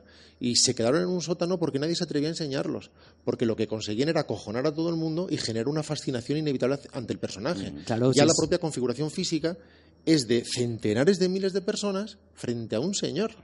Lo están convirtiendo en mucho más que un héroe griego, es, es- es un Zeus bajado de los Y cielos. tú ves a los del imperio y molan mucho más que esos desarrapados rebeldes que cada uno va vestido de su padre y de su madre y que además tienen la desfachatez de tener pieles, colores y configuraciones distintas. Y la manera en la que eh, enfocas a Vader siempre es una manera, y la iluminas a Vader y, y le- siempre es una manera diferente. Es el único que tiene un tipo de plano que parece que en todo el... Y ahora estoy hablando de Hitler, no de Vader. eh, tiene un tipo de plano que parece que Lenny tiene reservado solo para él. Eh, aparecen en primer plano más eh, dirigentes nazis, pero eh, hay un tipo de plano determinado, un contrapicado muy, muy suave y más cercano, con la cámara un poquito más cerca. Ella dice que Hitler se dejaba muy bien eh, pasear la cámara alrededor suyo, que no le importaba, no le molestaba la le puso un cámara. raíl. Es que es cine. Si, si, si tú eres Scorsese y haces toro salvaje, te tienes que plantear que cada combate de boxeo tiene que ser distinto y ser rodado de forma distinta. Y si es un duelo en el oeste y lo hace San Raimi, va a hacer lo mismo. Cada duelo lo va a hacer distinto y lo va a dotar de su personalidad, como cada partida de billar en El color del dinero. Leni Riefenstahl, cada discurso de Hitler lo rueda de una forma distinta. Y en una de ellas es directamente con un traveling circular que pasea en semicírculo delante de él, haciendo que se desplace con un teleobjetivo los fondos y que te olvides de lo que decía Javi, de la absoluta banalidad del discurso. Sí, es- es- es porque todo lo que se oye en el triunfo de la voluntad, si lo transcribes y lo lees, es ridículo, es Nada, segundo de GB. Sí, sí, sí. es- Y Alemania para los alemanes. Eso es. Y viva Alemania, va, viva. Y tenéis que ser pacíficos, porque de vuestra paz es de lo que depende el futuro de Alemania. Ya uno de los momentos- Y es un muchacho excelente y siempre lo será. Si es que al final ese es el, ese es el discurso que escuchamos en, en el triunfo de la voluntad. El último día del Congreso, cuando están en el Luis Pondale, que es en el que está hablando eh, eh, Juan, cuando llegan con las eh, banderas, declara inspiración romana, es cinematográficamente absolutamente emocionante. Absolutamente emocionante. Es acojonante cómo está rodado eso y cómo está montado eso. Porque lo que está haciendo además Lenny Riefenstahl es considerar cada uno de los planos, más allá de lo semántico, como elementos en movimiento, como sucede con, el, con la danza y los está poniendo a dialogar entre sí y a chocar entre sí. Y está buscando que cada uno de los planos se, yu- se yustaponga a otro de manera que generen algún tipo de, de significado que va más allá de la información. Y con eso crea una sinfonía, una sinfonía de imagen y de movimiento que trasciende cualquier tipo de ideología porque se convierte en, en arte abstracto, inevitablemente. Y de hecho hay un colaborador que conoce precisamente en su documental anterior, que es Herbert Wind, un gran músico, con el que ella queda muy complacida porque siente que consigue hacer funcionar incluso cosas que ella no ha hecho funcionar, que hace un trabajo absolutamente sensacional en esta película. A veces es verdad, usa directamente el himno nazi o temas wagnerianos, pero cuando no hace eso, sino que lo que usa es temas de inspiración wagneriana o una recreación wagneriana, que consigue además sincronizar absolutamente con el pasear, con las botas de los soldados. En un momento dado hasta Lenny es la que se pone a dirigir la orquesta para asegurar esa sincronía. Se consigue una comunión entre imagen, música y sonido increíble. El sonido es aterrador. Ellos no pudieron grabar absolutamente todo y después tuvieron que recrear muchos de esos sonidos. Sí que tenían el sonido de los discursos y algunos rugires de la multitud que después también recrearon, además en solamente tres días. Por eso cuando se defiende Lenny, la parte más débil que tiene es su discurso de defensa. Sería mucho más interesante que no dijera nada, si no se hubiera defendido nunca. Por otro lado, ¿qué vas a hacer con alguien que ha tenido que dedicar 60 años de su vida a explicar cosas y a pedir perdón y a hacerse perdonar? Pero ella lo que decía, desde una ingenuidad que no se podía creer, porque por eso era una grandiosa montadora, que su trabajo no era de propaganda, porque ya lo único que hacía era reflejar lo que había. Y de hecho no mete voz en off. Y ella dice, dado que no hay una voz en off que Claro. dirija la atención, yo no estoy No manipulando tesis, nada. ya, sí, sí. Sin embargo, cualquiera que monte dos planos está opinando. Claro. y Está manipulando, generando. Pero evidentemente. esta mujer que... Pero es algo que hace Einstein Claro, también, ¿no? claro, pero Eso que de hace- contrastar que hace dos cualquier planos. buen cineasta. Claro, Eh, cualquier claro, buen cineasta. es que esto, mira, esto me cabrea. O sea, esta mujer crea una auténtica obra maestra de la historia del cine. Inventa nuevos, nuevas maneras de contar las cosas. Y de lo que se le está acusando es de hacer bien su puto trabajo. O sea, ella lo único que tenía que ir a- era ir a hacer eh, sentarse allí y hacer las cosas lo mejor que pudiera. Y eso es lo único que hizo. Lo que es evidente es que cambia, el- vi- visualmente cambia el cine, cambia el cine visualmente de verdad. O sea, es, es como un Orson Welles, eh, mucho más reconocido, por supuesto, Orson Welles, pero es que de verdad que a partir de ver el triunfo de la voluntad está- empiezas a ver un montón de cosas, y ahora hablaremos, ¿no? Porque ahora nos vamos a ir a Olimpia, pero empiezas a ver, eh, por ejemplo, en las películas de romanos, ya no solamente en las películas de nazis eh, que se han recreado después, ¿no? Sino en las películas de romanos, en Quo Vadis, empiezas a ver la mano y la manera de filmar masas que tiene Lenny En- en, Riefenstahl. en todo caso, no le recrimina a nadie eso. Es más, es una cineasta muy reconocida. Se le recrimina que otros cineastas se fueron y que otros actores se fueron. Sí. Sí, ya tuvo una oportunidad Y que- estupenda en el 38 y, se- no la aprovechó. Se fue Lubitsch, y se fue Wilder, y se fue Peter Lorre, y se fue Siodma, se fue todos, Marlene sí. Dietrich, se fue von Stroheim. Von Stroheim, que por cierto quiso formarla como actriz Mm. y se lamenta mucho de que no pudo hacer una estrella de ella, porque ella nunca sintió como actriz la pasión que sentía como bailarina. Pero también es verdad que muchos de estos cineastas que se fueron eran cineastas judíos. Y se fueron no, no por compromiso ético, sino para conservar la vida, que forma parte de un compromiso ético inevitable. Consigo mismo. Pero, de, de hecho, e- ella eh, cuando, y me adelanto un poco, cuando llega, pero eh, es que va muy bien aquí, eh, cuando ella llega a, a Estados Unidos en 1938, después de haber paseado su segunda gran obra maestra, que es Olimpia, con un éxito arrollador en todas partes, ella se sube a un barco eh, con destino a Estados Unidos y antes de subirse al barco le adelantan las noticias de que se había producido la Kristallnacht, que es la, noche de los cristales rotos, el momento en el que por fin lo que siempre había sido el régimen nazi se destapa y se destapa de manera internacional con esa, eh, ese arrase de los negocios judíos que se prolonga durante días eh, y que ya no terminará nunca y con las SA rompiendo los, las- los cristales de los negocios judíos que no ayuden y prohibiendo que la gente acuda a esos negocios y empezando lo que sería eh, finalmente lo, eh, Holocausto. el, el holocausto. ¿no? Eh, la Kristallnacht ocurre, ocurre mientras ella está en un barco. Cuando ella llega allí, no se puede creer lo que está pasando. Sí, lo niega incluso. Dice. Lo niega todo y, y lo que dice es, eh, o sea, lo que yo pienso es, ahí es cuando te tenías que haber quedado en Estados Unidos. Bueno, vamos a, que nos hemos adelantado y vamos a precisamente al momento justo anterior a que ocurra esta, esta anécdota, que es cuando, como tú has dicho, Juan, se genera la segunda gran obra maestra visual de esta, de esta mujer absolutamente prodigiosa y es cuando tiene que rodar esas Olimpiadas y nos encontramos con una película de cuatro horas maravillosa que se llama Olimpia.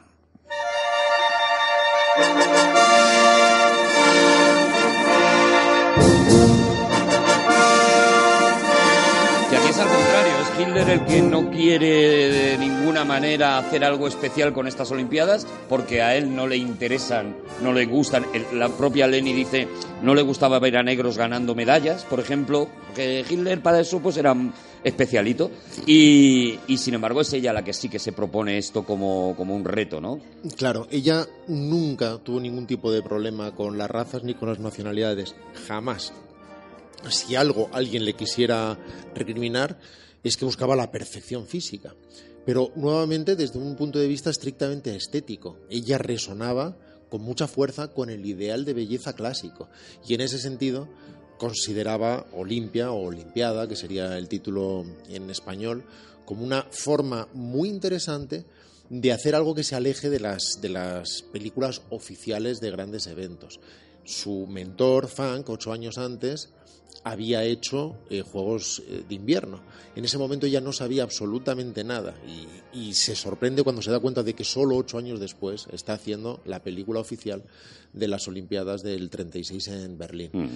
Hitler no está interesado en absoluto en todo esto. Goebbels algo más y en todo caso le deja hacer porque le tiene que dejar hacer, porque sigue siendo eh, amiga de, Hitler, y ella decide crear algo que trascienda la, simple cobertura de una de lo que ahora consideraríamos una retransmisión deportiva que entonces no sucedía, claro, no, no, no existía la televisión.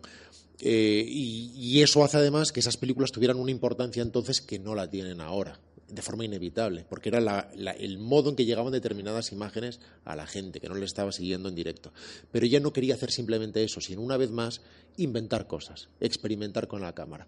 Y se pasó meses y meses y meses preparando las cosas con un equipo enorme, se volvió a traer a todos sus mejores cámaras de las películas de montaña y de sus experiencias anteriores, con perfecta intuición y capacidad de reacción hacia lo imposible.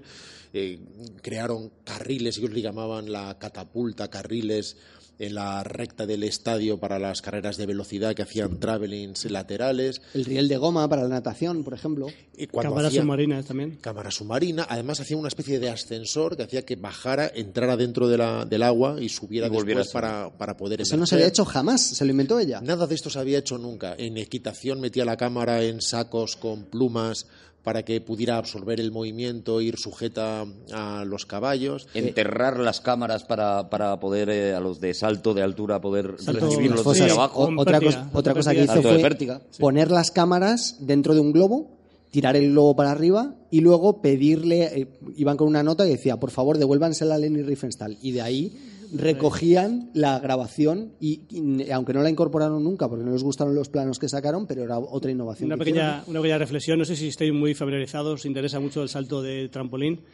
Si interesa es algo que seguís eh, habitualmente en las Olimpiadas, etcétera. A mí me da, Pues me da raro como es el cosa, día, porque siempre creo que van a dar con la frente ahí. Pues, el- pues- Sí, pues- yo se pone- pues, perdóname, Se pone muy en el filito. Esto ha evolucionado estratosférico. O sea, los saltos que hace, eso los hago yo. Los hago yo con el. Con, ¿Tú o sea, haces eh, esos Con el de- Fassbender. Eh, iba a decir no. Eso- Mira, me he cortado, me, ¿cómo me voy a No, entendido, pero ya Juan? se, ya se ha encargado Juan. Quiero decir que son, que son de una, sencillez muy enorme los saltos que de trampolín. Tú ves ahora, tú ves ahora a los muchachos, los- Mm. las muchachas, las cosas que hacen, que hacen un doble triple mortal con tirabuzón y un sukahara y caen al agua. ¿Qué es su cajara? Sukahara es un, es una, es un, salto que inventó, una salida, una salida del aparato que inventó un gimnasta de japonés, era Sukahara, y luego lo- algunos, algunos eh, saltadores de trampolín lo han adaptado para, el- en vez de hacer un tirabuzón es sobre tu cuerpo, y giras, ¿no? Eh, qué lástima que no se vea esto. Eh, Pero ahora mismo Bueno, Javi está, es- haciendo un gesto está obsceno con los girando dedos. el dedo Entonces- como si tuviera una eso, tuerquecita es, es, en el tira- el... es el tirabuzón, digamos. O sea, caes haciendo. as- Y el Sukahara es con el cuerpo así, y hace, es una especie de tirabuzón a Sukahara. A Sukahara. De verdad que contigo, contigo nunca estoy en la zona de confort, Javi, porque Escucha. siempre pienso que me estás vacilando y luego no. resulta que me hablas de su cajara. Sí, bueno, es O sea, bueno, quiero decir que yo digo, tengo. bueno, ya está Javi con tengo- lo de que él sabe mucho de saltos de trampolín tengo, y eh, resulta que sí, Yo tengo conocimiento, conocimiento eh, eh, arcano. no, eh, eh, que es ecuménico, pero, pero, pero escaso. de cuatro o cinco cositas, ¿no? Bueno, eso, que es, que es espectacular, ¿no? Ver, ver, ver cada una de las pruebas, o sea, Es- es incluso rea- aunque no es te guste el deporte, es, que es más da. real, ¿eh? Se lo he preguntado al Ángel de Luz y me ha dicho que sí, que Sí, todo sí, lo que ha dicho que sí, Javi. hombre, Claro, lo claro, pero si no tengo ninguna duda. Y además, Y el salto de pértiga, perdóname, en aquella época se hacía sin colchoneta, se caía sobre tierra. Claro que sí. Esos señores, porque Claro todavía era sí. masculino, el, el salto de pérdida femenino es muy reciente, debe tener como 15 años, no menos, no más. Y lo hacían los varones y saltaban 4 metros sobre tierra, caían sobre tierra. Ole. sí, sí, y el, y el salto Ole al- la tontería, perdóname, es que yo no le veo mérito. y el salto de altura lo hacían a puro macho, no, no hacían Fosbury. Vamos a ver, a 4 metros, caerte 4 metros sobre tierra, ¿te parece normal? Caerte un segundo piso. No, no me parece normal, por eso no entiendo mm, dónde está el ole. Hombre, que eso me, Quiero parece, decir- me parece algo que hay que es de una técnica. O sea, Pero ya tienes que había preocuparte- colchones, en esa época ya había colchones, es que hay cosas en las que, no, que no, que no había colchones. Tienes que preocuparte más de cómo caer que de cómo que, que de saltar. Bueno, allá vosotros. Que es un Fosbury. Y además ella, salta es, una- la técnica ahora de espalda que... De Dick que- Forsbury que hizo. Dick, Dick Forsbury en la Olimpiada de México. Claro, es que sacáis mis temas, coño. estamos Eh, ¿Por qué sabéis tanto de deportes? Estamos súper centrados. Estamos muy centrados, sí. Y además ella, como lo que le interesa es el aspecto cinematográfico, mucho más que el de la cobertura real del evento, muchos de los planos están rodados en realidad fuera de las carreras Es reales, en los entrenamientos, etcétera. Hay un momento para mí absolutamente prodigioso, mi momento favorito en este larguísimo documental en dos partes de más de hora y media, que es el de las regatas, el del ritmo, con un eh, montaje analítico muy similar al de Eisenstein, con una fortaleza y una modernidad salvaje. Y que es imposible. eh, a un solo plano, quiero decir, porque está eh, uno es, No, claro, no la cámara no puede estar en dos sitios a la vez. No, y en la carrera no podrías. No, no, eso tiene cobertura. Tiene un cámara pegado a, no sé cómo se llama, el que está con el megáfono dando las instrucciones. Eh, los, los remeros llegan a medio centímetro de la lente, se van atrás y llega un momento en que se convierte en un montaje paroxístico de una fortaleza salvaje.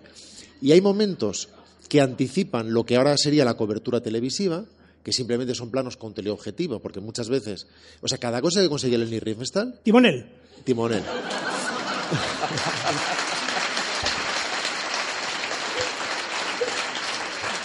Ay, menos mal, Javi, porque lo estaba pasando yo peor que tú. casi. Qué, qué rato. Te he cortado, perdón. Me ha ganado buscándolo en El Ángel de Luz. No, no, da igual, da igual. El- el- pero eso, es verdad que, que, bueno, yo por ejemplo, la, la parte de la maratón, que además ella, ella cuenta cómo, cómo, se, la- cómo se la planteó, ¿no? Porque dijo, bueno, me parecía, me parecía que simplemente filmar a señores corriendo durante 40 kilómetros no era nada. Y entonces 42. Lo que hice 195 fue, es verdad, 42. 42 y medio. No volvemos a 195 sacar metros. temas de deportes, por lo que sea, no volvemos Eso a lo sé sacarlo. hasta yo, 42 Que Javi y se medio. viene muy arriba. No, 42, 195. Digo que, que ella lo que decide es No, es verdad, es la distancia que había desde la batalla de Maratón hasta Atenas, que, bueno, Que lo corrió Alcibiades. Alcibiades, sí, señor. ella lo que decide es centrarse Lo corrió al Ciudades con un Y metro. murió, y llegó y murió, venga ya, vas a llegar y vas a, vas a morir. Lo hizo con un, ¿Tú crees que no murió? cable largo. No murió, que va a morir, que va a morir. Dicen que murió por hacerse, hacerse los... por hacerse los guays. hacerse los estupendos. Fíjate, pues ha traído, ha traído la información y ya, y ya ha muerto, fíjate. Pero a lo mejor, hombre, le dio un, Hombre, se echó la siesta, le dio un parrús. que es lo normal. Bueno, eso que ella decide eh, centrarse en, en el cansancio, en el rostro cansado de los, de, de los corredores, ¿no? que nuevamente tiene mucho que ver con lo que hace Vinta, además, el músico. La, la primera parte, sobre todo, tiene poca música. Es muy sabio. En ese momento, en- en- hay determinados momentos, quiero decir, perdón, en que estrictamente usa ruido de ambiente, otros en los que guía la narración con un narrador estadounidense que va diciendo lo que está sucediendo, como los acontecimientos deportivos, adelantándose muchísimo tiempo a estas ret- retransmisiones y muchas veces además iniciando el canon de lo que iba a hacerse después, y otras veces consigue estas expresiones mucho más subjetivas y emocionales a través de la música, como en la carrera de maratón en los kilómetros finales, con el campeón japonés al que le pesan más y más las piernas y consigue una cadencia muy especial a música absolutamente prodigiosa. Estremecedor. Ese es otro de los momentos increíbles. Hay otros que son más emocionantes por lo que está sucediendo, como la carrera que gana Jesse Owens, y además no solamente gana un negro, sino que el segundo es Metcalf, que es otro negro, como sucede Mira, después. Hitler no sé, es- no quería ni salir de casa ese Bueno, día. con los velocistas era un problema, porque con los otros, con los de larga distancia, ahí tenía más fuerza los europeos, mucho a los japoneses Mm. en ese momento. Este- todos los que están ganando ahí son los que se van a meter en la guerra después. O sea, Es que- son todas las potencias poderosas. De hecho, hay un plano muy bonito en el que está de primera la bandera de Estados Unidos, arriba del todo, de segunda la de Japón y la última la de Alemania. Y yo pensé, mira, como la clasificación de la Segunda Guerra Mundial. Sí, o sea, Así acabaron al final, ¿no? Y, y- y no es particularmente eh, nacionalista la película, es decir, cuando ganan los alemanes hay determinada eh, inflamación patriótica, pero que es la misma que consigue con los americanos y Sí, que con los japoneses, que con los ingleses, porque a ella lo que le interesa son esos cuerpos, fundamentalmente masculinos, pero también femeninos, representando un determinado ideal. Hablo sobre todo de los masculinos porque en la segunda parte empieza con este prólogo prácticamente homoerótico en esta sauna. Bueno, eso es una locura. Eso yo me tuve que duchar. Siempre con cuerpos desnudos, Oh, además. oh. Arturo, tú desde el episodio de la toalla. Perdóname, no perdóname, pero ese, ese comienzo de la segunda parte de Olimpia, que son unos señores con unos cuerpos, pues la verdad es que muy que me recuerdan al mío, y que, y que se meten en una sauna y se empiezan a secar entre ellos y qué tal, y dices, perdóname, pero el Tercer Reich, pues a lo mejor cositas buenas también tenía, ¿sabes? También tenía sus cosillas, que es que al final es tirar por tirar, Y además hay cosas que criticar parecen, por criticar. hay cosas que parecen hiper preparadas y sin embargo son gente reaccionando a toda leche. Es decir, tú ves incluso saltos de trampolín, que ahora hablaremos de ellos, y entonces ves grúas, y tú te imaginas grúas, y luego ves la imagen de cómo se hizo y un tío subido una escalera de mano encima del trampolín en los ensayos para conseguir el picado adecuado. Porque tenían cámaras, claro, eran de 16 milímetros en general, una Bellhowell, otros tenían una Sinclair, o una Sinclair de dos velocidades, hacían imágenes a 24 imágenes, imágenes, eh, eh, rodajes a 48, A 48, imágenes, es decir, sí. cámara lenta. Ahora llegaríamos muchísimo más lejos. 100 imágenes, 500 imágenes, 1000 imágenes. Bueno. en ese momento 48 imágenes que era como simplemente la mitad de velocidad o el doble de tiempo para la misma, la misma acción. 400 kilómetros de película es con lo que se enfrenta Lenny Riefenstahl. Eso, hay que ponerlo en 400 contexto. kilómetros que tarda dos años en montar. Por eso la película es de 1938 y las Olimpiadas del 36. La película El triunfo de la voluntad, por poner un ejemplo, eh, tiene 3.200 metros de película. O sea, ese es el rollo final. El, eh, en- solo, para hacer, solo para hacer Olimpia, ella rodó, pues eso, 400.000 metros de las 136 disciplinas deportivas. Eso son dos años de montaje con las dificultades de la época y haciéndolo ella todo. E la- inventó, perdón, inventó, con la inventó una máquina, e inventó una- se la pidió a no sé quién para hacer, un, para hacer el montaje más sencillo. Claro, eh, la, la Sí, ventaja que tenía, la ventaja que tenía el documental era que a diferencia de la ficción, eh, la pista de sonido se ponía después, ¿no? Sí, claro, y mucho era fundamentalmente mudo y por lo tanto podía usar esa moviola concreta claro. que podía optimizar mucho el trabajo, lo hacía diez veces más rápido, pero eh, tenía que ser, no valía para el sonoro. Bueno, como ha anunciado, como ha anunciado Juan mm, antes, con esa anécdota que contabas tú, de su viaje a Estados Unidos, en donde en, en ese viaje, en mitad de ese viaje, le pilla la noche de los cristales rotos. Cuando ella llega a Estados Unidos, mm, a donde se la ha llamado como una de las grandes creadoras y para intentar que se quede allí y demás, pues lo que se encuentra es con la prensa americana ya diciendo, ya mm, digamos que empieza a caerse el telón este mágico que hemos visto en el triunfo de la voluntad y empieza a verse pues la parte terrible del nazismo, ya el mundo entero empieza a ver ya esa parte terrible del nazismo y, y ella no consigue quedarse en Estados Unidos, vuelve a, Lo consigue porque no quiere, se podía haber quedado. no, de hecho no lo consigue con nadie, de hecho ella misma cuenta cómo se entrevista incluso con Walt Disney, pero hay un momento en que la imagen que ya tienen los periodistas americanos de,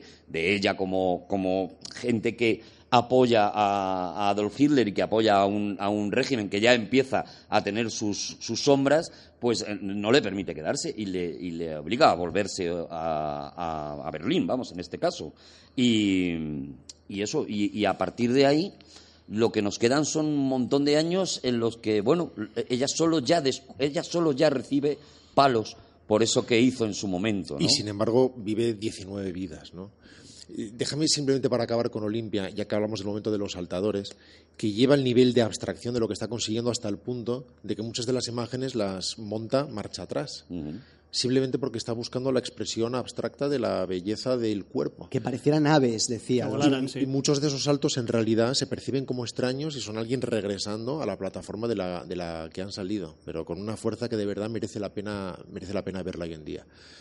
Después hace, por fin, este proyecto, vamos a hablar ya muy rápido de sus últimos años, cuando en realidad, insisto, le quedan siete vidas por vivir, aunque no ruede prácticamente más, para hacer Tiflan, que es un, que es un proyecto que lleva tiempo. Que es la del lobo que dije yo que no era. ella que- quería haber hecho Pentelesia, que es la, la reina de las Amazonas, años y años tratando de hacer, de llevarla a la pantalla. No lo puede hacer, trata de levantar otros, otros eh, proyectos, lo hace con Tiflan, Tierra Baja, basada además en la obra de un, de un catalán, de un catalán nacido en, de- en- en- en Tenerife, eh, que es Terra Baja. Y, y de forma no exactamente literal, eh, la, la adapta, antes ha sido una, una ópera, y quiere hacerla en España, antes de haber hecho Olimpia, no lo puede hacer, no consigue la financiación, es una historia que sucede en España, y finalmente la tiene que hacer como puede a lo largo de varios años en varios países. Y pierde muchos metros de metraje, con lo cual lo que vemos ahora ni siquiera es lo que ella quería hacer, ¿no? Y recibe también la acusación de que algunos de los gitanos que ha utilizado en el rodaje eh, han salido de los campos de concentración y que cuando ter- terminaron el rodaje volvieron a los campos de concentración a morir allí. Es verdad. Ella lo ha negado siempre y demás. Lo Luego- niega, pero es falso eso. Luego fue diciendo, o sea, lo sacaron del campo de Maslab. Ella dice que, no sin razón, que en ese rodaje le estaban dando obviamente mucho mejor vida, que les estaban tratando muy bien. Desde luego los gitanos querían estar en el rodaje y no en el campo de concentración de Maslab. Ella dice que después de la guerra los vieron a casi todos, que estaban encantados. En realidad las pruebas demuestran que los devolvieron al campo y la mayoría murieron en Auschwitz. Seguro. Eh, lo cual no significa, bueno, en fin, no nos vamos a meter en más jardines de ese tipo. La película tiene cosas muy interesantes, la fotografía ella misma, la monta ella misma, pero es una visión un poco fuera de moda, romántica. Eh, no tiene fuerza dramática, ella como actriz tampoco tiene esa fuerza, hace de bailaora eh, española, no, no- Baila flamenco regu.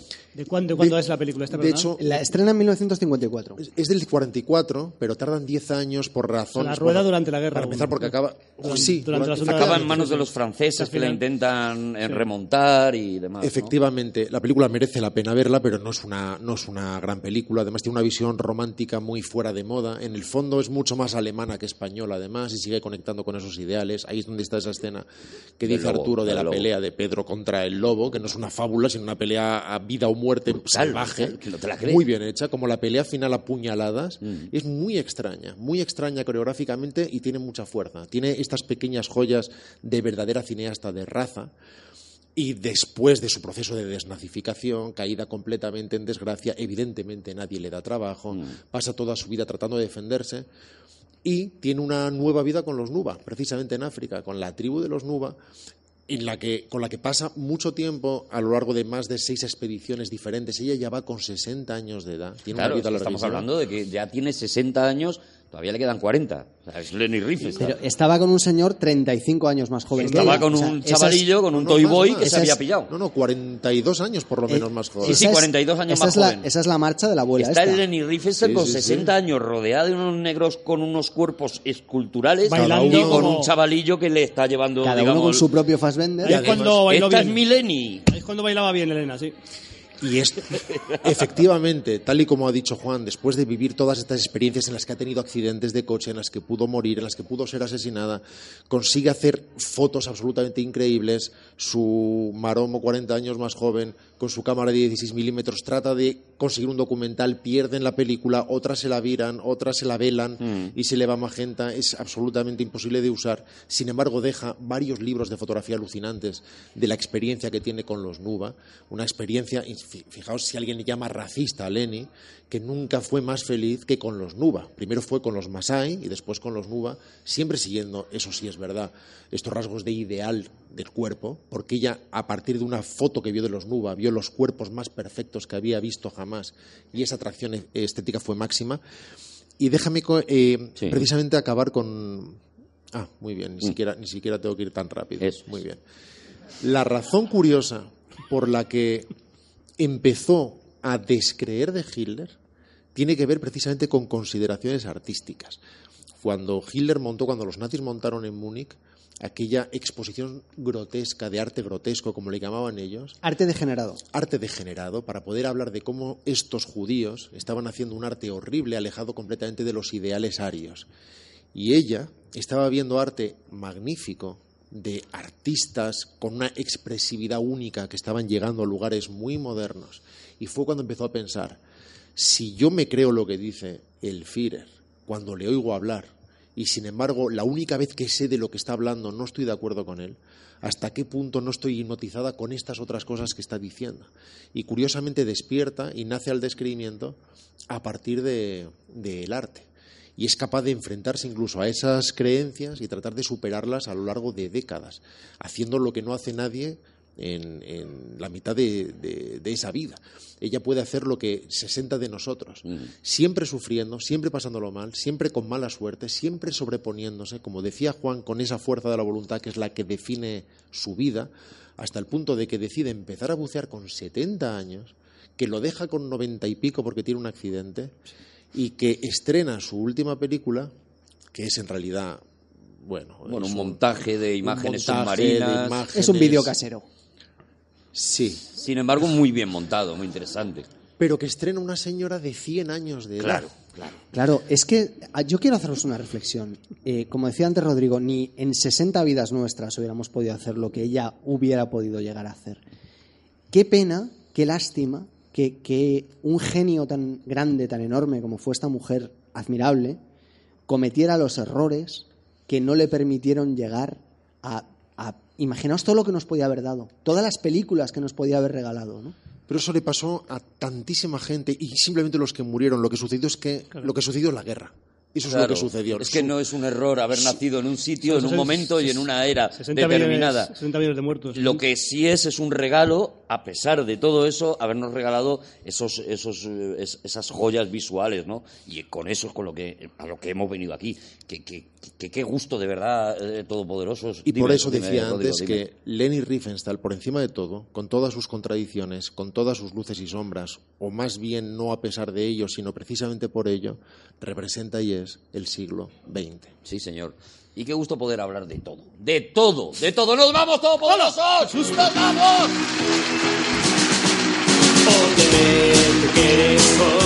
Volveremos a la Fundación telefónica, muchísimas gracias, gracias por escucharnos, gracias a la gente que nos ayuda con el lenguaje de signos y gracias a Rodrigo Cortés, a Juan Gómez Jurado a Javier González. A la dirección impecable de Arturo González Campos. Hasta el próximo Todopoderoso. Queremos mucho. Adiós.